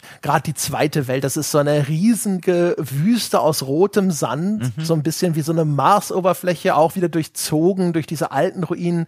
Ich finde, das sieht oh, fantastisch aus. Hast eine Sichtweite bis sonst wohin und das, das sieht einfach richtig, richtig toll aus. Dann eben all diese, diese irrsinnigen Mengen an Bullet Patterns, die sich da ausfalten. Gegner schwirren über den Himmel, riesige Gegner toben herum, brechen durch äh, äh zerstörbare Umgebungselemente manchmal durch und solche Geschichten. Also da ist es super. Vielleicht auch noch mal eine Sache noch mal um nachzuholen bei dem Gameplay was ja immer wichtig ist, auch bei so einem äh, so einer Art Spiel, ist, wie ist denn das Zusammenspiel zwischen Gegnertypen? Und das finde ich halt auch zum Beispiel extrem clever und attraktiv gemacht. Es gibt ja zum Beispiel, das ist ein simples Beispiel, um das zu erläutern, es gibt diese Gegner, die sehen aus wie so riesige Oktopusse und die schweben am Himmel und die schießen immer einen Korridor aus leuchtenden Kugeln, das sich wie so V-förmig, ne, das V läuft auf dem Gegner spitz zu und das faltet sich sozusagen aus so. Und dadurch stehst du dann auf einmal, es ist effektiv quasi einfach in der Mitte zu stehen und auf diesen Gegner zu schießen und solange nun dieser Gegner da ist, ist das natürlich kein Problem. Du stehst aber jetzt in einem Korridor aus Projektilen. Das heißt also, sobald andere Gegner dazu dazukommen, dann kann es, die dich zwingen, deine Position zu verändern, kann es natürlich heikel werden. Und das heißt, dann kommen später andere Varianten von diesen Krakengegnern dazu. Die machen wieder das, was wir vorhin schon beschrieben haben, dass sie erst so eine Art Ziellaser auf dich ausrichten und du weißt, wenn ich jetzt nicht schnell äh, hier aus dem Weg gehe oder wenn ich hinter das, das richtige Sekundenbruchteils-Timing aufweise, ja, dann habe ich ein Problem. Und aber genau solche Kombinationen sind gut oder es gibt diese riesigen Gegner, die toben dann einfach durch den Level und rennen dir nach und machen riesige riesige Sätze. Du siehst auch wieder, die fangen an so rot zu leuchten und du weißt, dann macht er so einen riesigen Satz und du musst hier jetzt weg im richtigen Moment und Distanz zwischen dich und diesen Gegner bringen, nachdem er abgesprungen ist, wohlgemerkt. Und all dieses Zusammenspiel, das funktioniert wirklich gut. Die haben ihre Funktion in dem Gegnerkanon, außer dass, ne, also die sind nicht nur da, damit mal was anders aussieht, sondern ja. die haben eine Funktion in diesem Gameplay. Und das in Verbindung mit dieser enorm flüssigen Bewegung und sowas, das ist eines von diesen Flow-Spielen, wenn das mal läuft mhm. und du mhm.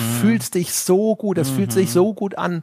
Und du kennst diese Level hinterher auch in- und auswendig und du weißt genau, okay, hier ist jetzt diese kleine Unterführung und dann saust du da lang und es geht so runter und wieder rauf, was wie in einem Rennspiel, wenn du über so eine Bodenwelle fährst, also in, der, in den Momenten, wo das Ding einfach nur flutscht und du bist so richtig in ja. Command, ist ja. es ein Traum. Ja, da kann ich dir auch noch mal ans Herz legen, dich mit der Schrotflinte dann noch mehr auseinanderzusetzen, weil das ist dann die Krönung, wenn du dann durch diese Level flitzt und dann wirklich von Gegner zu Gegner rennst und dasht und denen dann dich auf die Nase setzt und dann hinschießt und dann geht's direkt wieder weiter. Diese Geschwindigkeit und dieses Flow-Gefühl, lange nicht mehr so ein Gefühl in so einem Spiel gehabt. Also wirklich, das fühlt sich gut an und dann umso schlimmer ist es ja, wenn es dann heißt, äh, ja hier, äh, ne, tot, fang bitte wieder von vorne an, du kriegst nichts mit und zurück, das wollte ich vorhin auch noch sagen, äh, das ist glaube ich auch ganz wichtiger Faktor. Bei Dark Souls, ne, Präferenzbeispiel, man, es geht nicht anders, da kriegst du wenigstens die Rüstung mit. Die Gegner ziehen dich ja nicht aus, dann kannst du wenigstens wenigstens sagen, na gut, aber Havel ist bei mir geblieben. Und dann jetzt versuche ich es nochmal. Du kriegst quasi einen, wie, wie so ein Erinner, Erinnerstückchen von dem, was du mal gemacht und geleistet hast. Und das gibt dir irgendwie was. Und hier null. Du hast dir wirklich am Anfang wieder nur die Pistole und denkst dir, na gut, wenn ich schnell draufdrücke, schießt die schneller als, als, als offiziell beworben quasi. Das ist alles. Und, und diese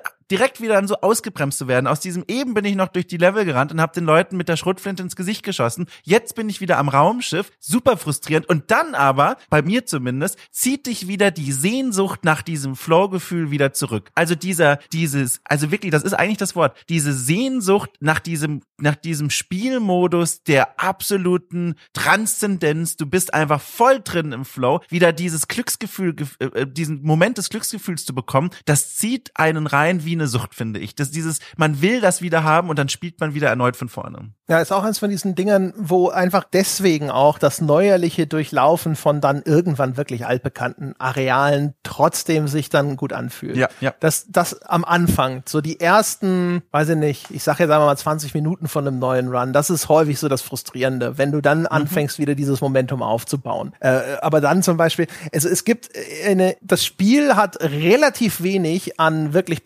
persistenten Dingen. Also es gibt dieses Ether als eine Währung, die sehr hilfreich sein kann weil es gibt dann hinter sowas wie zum Beispiel verseuchte Items. Und wenn mhm. du verseuchte Items ohne Ether aufmachst, ohne Invest aus dieser persistenten Währung, dann gibt es eine bestimmte Wahrscheinlichkeit, dass du dafür einen negativen Statuseffekt bekommst. Deswegen kann Ether super sein, um dir einfach mit ohne Gefahr sozusagen, ohne das Risiko, solche, solche Fehlfunktionen auszulösen. Die sind dann wie Mini-Quests. Sie haben dann eine, eine, eine Bedingung, um wieder wegzugehen. Du musst 20 Gegner äh, erschießen oder du musst, keine Ahnung, so und so viel Obliten sammeln und so weiter. Ähm, auf jeden Fall, Ether ist und bestimmte Sachen wie zum Beispiel dieser Grappling Hook, den du irgendwann bekommst, aber das sind eher so diese Metroid Prime Items, die dich ne, einfach zu anderen Arealen überhaupt erst kommen lassen. Äh, das sind so die wenigen persistenten Sachen und diese eine Geschichte mit den Waffen, die ich mhm. genannt habe. Und ansonsten ist es halt immer so ein komplettes Zurücksetzen. Es gibt ja nicht mal wie bei Dark Souls die Chance, verlorenen Progress wieder einzusammeln oder sowas, sondern es ist halt einfach weg und es geht nochmal neu los. Und das ist das, das ärgerlichste und das frustrierendste, diesen, wenn du wieder anfängst und wirklich von 0 kmh erstmal wieder auf 50 kommen musst. Aber es ist halt so geil, wenn du hinterher auf 100 bist und sowas und da fühlt sich, ich, ich kenne das, was du beschreibst zum Beispiel auch, weil es gibt ja auch noch eine Nahkampffunktion. Du kriegst dann hinterher so eine Art Laserschwert, wenn du ja. so möchtest äh, so ein Energieschwert. Und auch da zum Beispiel, es gibt bei diesen äh, Standardgegnern in der ersten Welt, diesen Wolfsähnlichen, bleiben wir mal bei dem, ähm, die kippen manchmal um und sind kurze Zeit wie gelähmt am Boden. Und da empfiehlt es sich, schnell ranzulaufen und die mit so einem Nahkampfangriff einfach wegzuhauen. Äh, und auch da wieder diese, dieser Phasenwechsel, wenn du das erstmal drin hast, ne, zwischen Nahkampf und Fernkampf ist so befriedigend. Ja. Also, weil du dann hinterher auch wirklich das schön ohne nachzudenken machen kannst. Am Anfang ist es noch so ein, ah, ist das jetzt überhaupt gut? Gehe ich mal hin, probiere ich meinen Nahkampf aus. Ah, okay, so geht das. Es gibt dann ja auch zum Beispiel Geschütztürme, die sind durch so ein Schutzschild geschützt. Es gibt später auch Gegner, die haben so ein Schutzschild und die musst du erst mit einem Nahkampfangriff treffen, um dieses Schutzschild wegzumachen.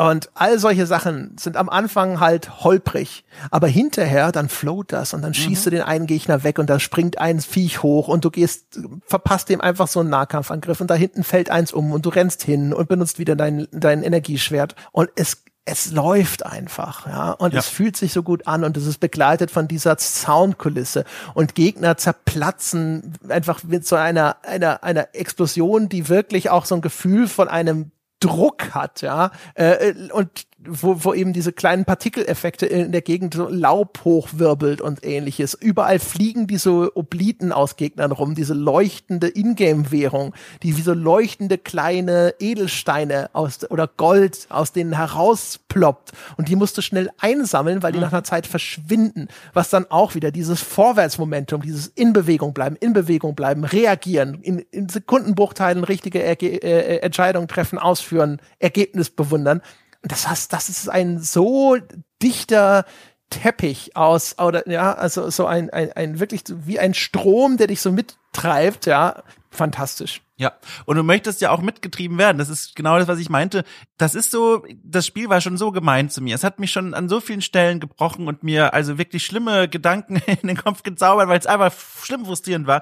Und genau all diese Dinge aber, die du gerade beschrieben hast, dieses unglaubliche Spielgefühl, das in den besten Momenten halt wirklich, also einzigartig ist, das treibt mich immer wieder rein. Und ich kriege auch direkt wieder, also ich habe mich hier hingesetzt mit diesem Gefühl von, oh, jetzt reicht's mir aber auch erstmal mit diesem Spiel, habe jetzt genug gespielt, äh, ich spreche da jetzt drüber, dann ist das abgehakt abgehakt, aber uns nochmal dabei zuzuhören, wie wir diese Sachen nacherzählen, direkt wieder Lust. Direkt wieder Lust. Ich sag's, wie es ist. es ist da eines von den wenigen, also das Ding, wenn man das durchgespielt hat, dann gibt es noch, wenn man so möchte, so eine Zusatzaufgabe, ja, wo es dann auch noch mal eine ein zusätzliches erweitertes Ende gibt. Das habe ich mir mhm. jetzt für den Podcast schon mal vorab einfach angeschaut. Wegen dem Ende habe ich habe ich sofort, sofort gedacht so ja okay deswegen meine ich das nicht aber ich habe es trotzdem seitdem doch noch mal weitergespielt immer mal weil also wie gesagt das fühlt sich einfach so irre gut an. Es ist auch so ein Spiel, das einfach immer besser wird, je länger man da am Ball bleibt. Äh, weil vor allem am Anfang ist eine Flut an Systemen und Items da. Ne? Ich habe das ja jetzt eben, wir haben das ja jetzt im Verlauf dieses Podcasts schon immer wieder angerissen. Ne? Es gibt dieses Ding mit dem Active Reload, dass deine, Na dass das Nachlassen besser funktioniert. Es gibt das Ether, es gibt diese Fehlfunktion, es gibt noch sowas wie Parasiten, die kannst du dir auf, ein, auf deine Rüstung setzen. Die haben immer so ein Pro-Con, die haben einen Vorteil, den sie dir bringen, aber auch einen Nachteil, den sie mitbringen. Da gibt es extrem unterschiedliche. Manche, wo du, wo du den, den, den Malus liest und denkst dir so, pff, mir egal egal. Ne? Parasiten. ja. ja, zum Beispiel, wirklich. Es gibt echt so Entscheidungen, wo du denkst so, ja, äh, scheiß drauf. Ne? Der Parasit ja. zum Beispiel, der äh, lässt dich bei einem tödlichen Treffer nicht sterben, verursacht dafür aber eine schwere Fehlfunktion, wo du denkst, ja, andernfalls wäre ich tot. Duh, natürlich baue ich den ein. ja. Ich hatte da, Entschuldige, ich hatte da so lustig, habe ich schon wieder verdrängt, aber das war auch dann lustig und ich habe aber auch geschrien wieder dabei, ganz berühmt. Äh, ich habe, das war ausgerechnet der Run, als ich den ersten Boss gelegt habe. Und natürlich wusste ich das vorher noch nicht, dass das der Run werden wird. Da habe ich einen Parasiten gefunden, der ankündigte, wenn du mich aufsetzt, dann wirst du einerseits immer ein bisschen Gesundheit regenerieren, wenn du ganz low bist. Also wenn du kaum noch Gesundheit hast, dann kriegst du so ganz langsam automatisch Gesundheit zurück, was also wahnsinnig wertvoll ist in diesem Spiel. Wirklich, das dachte ich mir, das ist ja die absolute Lebensversicherung. Der Nachteil ist aber, jedes Mal, wenn du ein Item aufsammelst, nimmst du Schaden. Und dann habe ich mir gedacht, ich sehe irgendwie nur das Gute. Ich kann mir nicht vorstellen, weil ich werde ja eh gleich wieder sterben, dass das mich noch lange begleiten wird. Und dann kam der Bosskampf, habe ich natürlich geschafft. Dann war ich in der neuen Welt und da lagen überall diese neuen Items, die ich vorher noch nicht kannte. Neue Waffen, neue Artefakte, neue Parasiten. Und jedes Mal stand ich da und guckte meinen Lebensbalken und dachte mir so, wie viel nimmst du mir jetzt, Mac? Werde ich sterben deswegen, wenn ich jetzt das, diese neue Waffe aufnehme, die ich so gerne mal ausprobieren möchte? Ach, das war toll. Aber einfach eine tolle Idee mit diesem Parasiten. Dieses, ich gebe dir was und ich nehme dir was, was einen vor diese Mini-Entscheidung stellt, die manchmal egal, aber oft finde ich so eine Überlegung wert sind. Ganz toll. Wieder so ein Designelement, das macht Spaß. Da musst du so kleine Mini-Problemchen lösen, das ist schön. Ja, also es ist teilweise schon sehr unausgewogen, ja. weil es gibt Sachen, die sind enorm wertvoll. Ja. Also es gibt zum Beispiel ein Item, das du finden kannst. Äh, es gibt zwei Arten von Gesundheitsitems. Die einen füllen dir direkt Gesundheit auf und das andere ist Silphium Resin, also Silphium Harz und äh, du brauchst drei Stück davon und dann verlängert sich deine Maximalenergie, deine Energieleiste wird größer. Und es gibt ein Item, das du finden kannst, dann brauchst du nur noch zwei von diesen Harzdingern. Geil. Und es ist unfassbar wertvoll, Geil. wenn du das früh im Spiel findest oder sowas. Ich bin, ich hatte da meine meine Energieleiste auf eine Länge hochgepumpt. Ja, ja. also da wollte ich eigentlich ein Foto von machen. Ja, es war gerade so unanständig. und nachts ja. an, an, mich verschicken, einfach nur Wirklich, so eine Ja, genau. Ja, genau. Das war eine, eine geradezu vulgäre äh, Energieleiste. Und ich hätte es auch noch, ja? ich hätte auch noch verstanden. Das ist ja auch das Schlimme dran. Du hättest keinen Kommentar schreiben müssen. Jetzt sofort hättest was mit mir gemacht. ja, genau. Direkt vor Gericht. So, äh, Herr Schott, genau. ich verstehe immer noch nicht. Ja, gucken Sie doch hin! ja, ja machen Sie mal die Augen auf, um Gottes Willen. Auf jeden Fall extrem wertvoll. Und anderes äh, ist dann halt so, wo du denkst, ja, naja, Kokolores, ne? Also ja. so Sachen, es, die sind nicht wertlos, sag ich jetzt mal. Äh, aber je nach, oder aber zumindest vielleicht für deinen Spielstil sind sie vielleicht zum Beispiel auch völlig egal. Ne? Also Sachen, die jetzt irgendwie äh, den Alternativschuss einer Waffe eine Sekunde schneller auslösen. Das ist ja. so ein Ding, wo ich dann immer da saß und dachte mir so, ja, ja, das ist jetzt nicht so dringend. Ne? Aber es ist, also die, auch da die Vielzahl an unterschiedlichen Ideen, die sie da präsentieren, ist fast ist faszinierend. Es ist wirklich enorm, was es da gibt, was diese Sachen dir anbieten. Ne? Ja. Äh, das ist schon wiederum sehr cool. Auch gerade bei den Parasiten kann es äh, sehr interessant sein. Es gibt ein paar Sachen, da ist die Entscheidung extrem einfach. Also zumindest für mich. Alles, was zum Beispiel den Cooldown für meinen Dash verlängert, ist völlig inakzeptabel. Mhm. Ne? Also der Dash ist mit das lebensrettendste, was es in diesem Spiel gibt, weil du kannst dann halt durch die, diese Unverwundbarkeit kannst du halt durch äh, Kugeln und alles durchdashen. Und wenn du jetzt also quasi du hast einen Dash gemacht und dann verlängert dieser Parasit die Zeit, bis du das nächste Mal dashen kannst, äh, das kann gerade, wenn es dann hinterher mal so richtig, wenn da die richtig die Post abgeht. Also ich habe immer gesagt, so auf gar keinen Fall. Alles, was meinen Dash anrührt, das könnt ihr schön behalten. Aber ah, was gibt dir denn der Parasit dafür? Weißt du das? noch? Das weiß ich nicht aus dem FF, aber das ist hm. unterschiedlich. Also die, ich glaube, das wird auch teilweise sogar zufällig verteilt, dass du diesen Malus manchmal an, an, der, an einer unterschiedlichen Stelle siehst. Äh, wo du denkst mhm, so, oh, ich hatte, ich hatte mal den gleichen Vorteil mit einem erheblich weniger schmerzhaften Nachteil. Da ist bei der Randomisierung mir das Glück wohl nicht hold gewesen. Na, gut, und das ist, ja, ja, ja, das, das gibt's halt schon sehr häufig. Ja. Das ist halt auch das, du schaltest zum Beispiel dieses komische Gerät am Anfang, von dem wir schon gesprochen haben, wo man Ether reinkippen kann, das schaltet dauerhaft neue Items frei, die du zufällig finden kannst. Mhm. Und das ist natürlich so ein Ding, da fütterst du dann dein Ether rein, das neue Item kommt raus, du kriegst das dann immerhin auch, zumindest zur einmaligen Verwendung sofort. Aber danach ist, heißt es halt nur, das kann jetzt zufällig in Kisten auftauchen oder sowas. Wenn es ein cooles Item ist, denkst du, yeah, geil. Wenn es aber eins von diesen Scheiß-Items ist, dann denkst du dir, ja toll. Jetzt habe ich die Chance erhöht, dass ich in, in, in einer Kiste nicht das finde, was ich will, sondern dass so eine Kacke dabei rauskommt. Schönen Dank, das hat sich ja gelohnt. Oh Gott, so habe ich da noch gar nicht drüber nachgedacht. Du hast ja vollkommen recht. Ich schmeiße immer mein Ether rein und dann denke ich mir, ja, macht dir nichts beim nächsten Mal. Aber du hast vollkommen recht, damit erhöhe ich ja den Fundus an Crap. Das war mir gar nicht klar. Da habe ich gar nicht so drüber nachgedacht. Scheiße. Ja, und dann, du hast halt auch so, wie gesagt, es gibt bei diesen, es gibt immer in dem Level so eine große Verkaufsstation und da gibt's immer diese große Silphium-Fiole und da gibt's aber halt zum Beispiel, es gibt da häufig, aber eben nicht immer, gibt's da den Astronauten und der Astronaut ist im Grunde genommen extra Leben. Was halt ein mega wertvolles Item. Und ich bin in, in, in, wenn ich in einem Run da angekommen bin und der scheiß Astronaut war nicht da, war sofort der Mittelfinger oben. Ja? habe ich sofort gedacht, ach Returnal, du dummes Schwein. Ja. ja? Was und, und hast du eigentlich gegen mich? Und wenn er da ist, dann steigt sofort wieder dieses Investment, weil man denkt, oh mein Gott, alles kommt zusammen in diesem Run. Es ist gerade richtig gut. Wenn jetzt, wenn ich jetzt zweimal zu oft runterfalle irgendwo, dann ärgere ich mich richtig. Und wieder diese Gefühle, die sich dann aufbauen. Also das, das ganze Spiel hat so viele Systeme, die auf so eine schöne Art ineinander übergreifen. Also von vorne bis hinten, alle Mechaniken sind irgendwie miteinander verzahnt und sowas habe ich auch lange nicht mehr gesehen, wie gut alles ineinander übergreift. Ja, und also, wie gesagt, auch ein schön, also es gibt so viele schöne Details. Es gibt echt viele Dinge, die man in dem Spiel entdecken kann. Ne? Also zum Beispiel, wie kriege ich diese großen Tore auf? Ne? Das ist die Geschichte mit den versteckten Schaltern. Es gibt bestimmte Figuren in dem Spiel von diesen Statuen, die haben leuchtende gelbe Augen. Mhm. Kannst du rausfinden, was mit damit los ist und so weiter und so fort. Äh, das Entziffern dieser Alien-Tafeln fand ich eigentlich auch recht befriedigend, ganz interessant, weil sich da halt auch so eine, so eine, so eine B-Story so ein bisschen entwickelt, was mit denen passiert ist. Ähm, äh, du hast, es gibt zum Beispiel hinter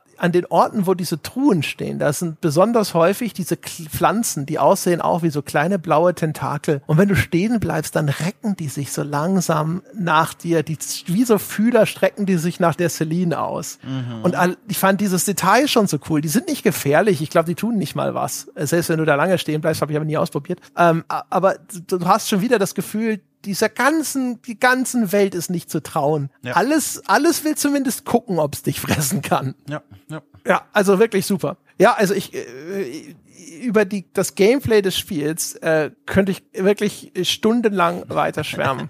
ich habe wirklich lange nichts mehr gespielt und deswegen ist es auch so gewesen. Ich habe das an, das Problem war auch, ich habe angefangen, das zu spielen habe schon gemerkt, oh, das fühlt sich aber gut an und dann musste ich es unterbrechen. Und dann habe ich wieder Luft gehabt, dann habe ich wieder, habe ich mir gedacht, okay, jetzt spielst du es nochmal weiter, weiß ich nicht, dauert aber echt lange mit dem Fortschritt. Da war ich jetzt, ne, erste Welt, so, erste Welt wieder neu angefangen und das, das ist kein Spiel, das für diesen Modus gut geeignet ist. Also Leute, die jetzt nicht irgendwie Zeit haben, bei einem Spiel am Ball zu bleiben, für die wird es halt automatisch schwieriger, weil die, die Timings, dieses intuitive Gefühl für das Spiel und wie ich mich zu verhalten habe, geht ein bisschen verloren, wenn man zwischendrin diese längeren Pausen hat. Mhm. Äh, es gibt diese Masse an Informationen, das ist das Item, das macht das und das hier und da, dort und dort, das geht hier, das geht da. Das verlierst du so ein bisschen wieder aus, den, aus dem Sinn, aus dem Blick. Ich habe zum Beispiel auch hinterher mit Entsetzen festgestellt, man kann wenn man, wenn man äh, zum Raumschiff zurückgeht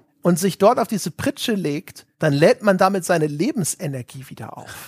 das wusste ich auch nicht. Das wusste ich nicht. Und es wurde mir als, jetzt, nachdem ich schon durch hatte, wurde mir das als Tipp irgendwo präsentiert, ja, dass man vor dem Endgegner soll man halt hingehen und seine Lebensenergie wieder aufladen. Und ich dachte, what the fuck?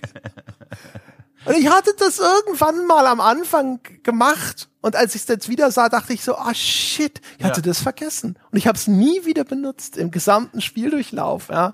Und das sind halt diese Sachen, ne, wo du so denkst, so, also hätte hätte ich ich habe dann irgendwann habe ich gedacht, das ist so gut. Ich will da jetzt ein, nicht einfach nur eine Viertelstunde zu machen und sagen, ja, das ist schon super geil, aber es ist halt so eine frustrierende Scheiße gewesen, dass ich aufgehört habe, mhm. weil es mir so gut gefallen hat. Und jedes Mal, wenn ich mich dann wieder reingefuchst hatte, dann hatte es einfach diese Sogwirkung, dass ich dachte, das ist so geil, das ist so geil. Oh shit, das ist drei Uhr nachts. Oh fuck, oh fuck, oh fuck. Ja. ja, ja. Aber aber es war ein ein teilweise war es wirklich ein sehr steiler Berg. Ja, also ich werde diesen Berg noch hochlaufen. Ich habe noch einiges vor mir und auch so, wenn ich dir nochmal zugehört habe mit diesem kleinen Blick voraus, was dann noch alles auf mich wartet, ich habe schon Lust. Also ich bin da sehr gespannt drauf und bin wirklich auch nachträglich noch überrascht davon, dass mir so ein Spiel, also auch gerade nach der Dark Souls Erfahrung, dass ich da mich wieder nicht nur für begeistern konnte, sondern wirklich nachhaltig begeistert bin. Also wirklich Returnal, ein Spiel, das wird mich glaube ich noch eine ganze Weile beschäftigen. Ja, dann dann also Fazit, also es, es bekommt von mir eine Empfehlung mit Sternchen, aber, aber sie haben gehört, was das Spiel ihnen abverlangt, ja. meine Damen und Herren. Wenn sie nicht die nötige Frustresistenz mitbringen, äh, lassen sie es gut sein. Ja. Weil also dann werden sie an dem Ding wirklich verzweifeln. Ich habe jetzt äh, in der Spielstatistik habe ich bei, also nach dem Durchspielen gehabt irgendwas knapp über 40 Stunden mhm, mh. für was waren das fünf, sechs oder so Biome. Oh, man kann das, glaube ich, das ist wirklich so ein Spiel wie früher. Also ich habe ne Probotector auf dem NES, mhm. Das kann man in einer halben Stunde durchspielen. Aber wenn man das noch nie gespielt hat, spielt man das halt nicht in einer halben Stunde durch, sondern wahrscheinlich, ich weiß nicht, selbst wenn man gut ist, braucht man wahrscheinlich, weiß nicht, fünf bis zehn Stunden oder sonst irgendwas, weil man halt alles erst lernen muss und verinnerlichen muss und so weiter und so fort. So ein Spiel ist das. Ich glaube, ich, oder ich sehe das ja jetzt zum Beispiel auch, wenn ich jetzt hier so das erste Biom nochmal spiele oder sowas. Inzwischen kann ich da relativ gut durchsegeln, ähm, aber das war halt nicht immer so, sondern mir ging es auch wie dir. Gerade an diesem ersten und dann am dritten ja. habe ich wirklich lange gehangen. Ja. Gerade der Endgegner vom dritten ist auch so eine Drecksau. Ach du liebe Zeit. Ach du liebe Zeit. Ja, gespannt, was da noch auf mich wartet. Den ersten fand ich schon nervig. Und der ist gar nicht so schwer eigentlich. Der, ich finde, die, diese drei Phasen hier, die lernt man relativ schnell. Man versteht auch die Muster, aber das dann zu übertragen ja. auf den Controller, mein Gott, mein Gott. so, also, ähm, Dom, dürfen wir dann überhaupt einen Spoiler-Teil machen, wenn du noch weiter also, spielen willst? Also, äh, also ich, ich, also ich würde, glaube ich, dann die Kopfhörer einfach abnehmen. Ist, ist es denn, ist es denn notwendig bei diesem Spiel, dass ja vor allem durch die Spielmechaniken einen erstmal reinzieht, oder, oder ist dir das ein Verlangen, dazu noch einen Spoiler-Teil zu machen? Ja, ich dachte, ich hätte ja, ich habe ihn ja auch schon angekündigt. Ähm, ja. Ähm, ähm, ähm ja gut, dann äh, würde ich sagen, also der Dom verabschiedet sich jetzt schon mal. Okay. Ich sage noch äh, ein paar Worte dazu und dann oh, das ist schön. Dann machen wir das so. Also dann danke ich dir und ich danke den Leuten da draußen. Äh, setzen wir jetzt an die Konsole und äh, ne? werd mal versuchen, das noch aufzuholen, was da noch auf mich wartet. genau. So. Und jetzt kommen noch mal Spoiler zu der Story. Ich will das jetzt einfach noch mal ganz kurz wenigstens einlösen, was ich vorhin versprochen habe und noch mal, äh, sagen wir mal, konkret sagen, was mir daran gefallen und nicht gefallen hat. Ähm, die Geschichte stellt sich nämlich so, also jetzt kommen die Spoiler, ne? Spoiler, Spoiler, Spoiler. Ja, du, du gehst weg und alle anderen, die keine Spoiler wollen, gehen auch weg. Jetzt ist die Vorwarnzeit abgelaufen. So, also, was sich hinterher, also ne, wir erinnern uns, äh, Celine ist abgestürzt über diesem fremden Planeten. Auf einmal taucht das Haus ihrer Kindheit dort auf und man sieht dann schon, oho, es gibt hier offensichtlich eine Tochter. Und was sich hinterher herausstellt, das ist die große Auflösung, die am Ende des Spiels präsentiert wird, ist, es gab einen Autounfall, Mutter und Töchter stürzen mit dem Auto von einer Brücke und nur Celine kann sich in Sicherheit bringen. Was vage bleibt, man sieht dort immer Visionen von diesem seltsamen Alien. Also da gibt es ja schon zwischendrin drin immer diese Zwischenschnitte auf diese seltsame Figur von, von Rauchfahnen verhüllt mit großen leuchtenden Augen oder Kreatur. Und also es wird so ein bisschen nahegelegt, okay, sie selbst wurde hier, konnte sich aus dem Auto befreien, wurde gerettet von diesem Alien und jetzt das Kind selbst, das konnte nicht gerettet werden, ihre Tochter ist tot. Und es geht um ihre Schuldverarbeitung dass sie sozusagen hier das Kind erstens ja selber mit, also den Tod mit verursacht hat, weil sie ist gefahren, als dieser Unfall stattfand und zweitens die Tochter nicht retten konnte. Das Interessante daran, was mir sehr gut gefallen hat, ist, dass auf einer Metaebene man hinterher feststellt, dass es Repräsentanzen an ihr äh, früheres Leben gibt, die sich in dem generellen Gameplay wiederfinden.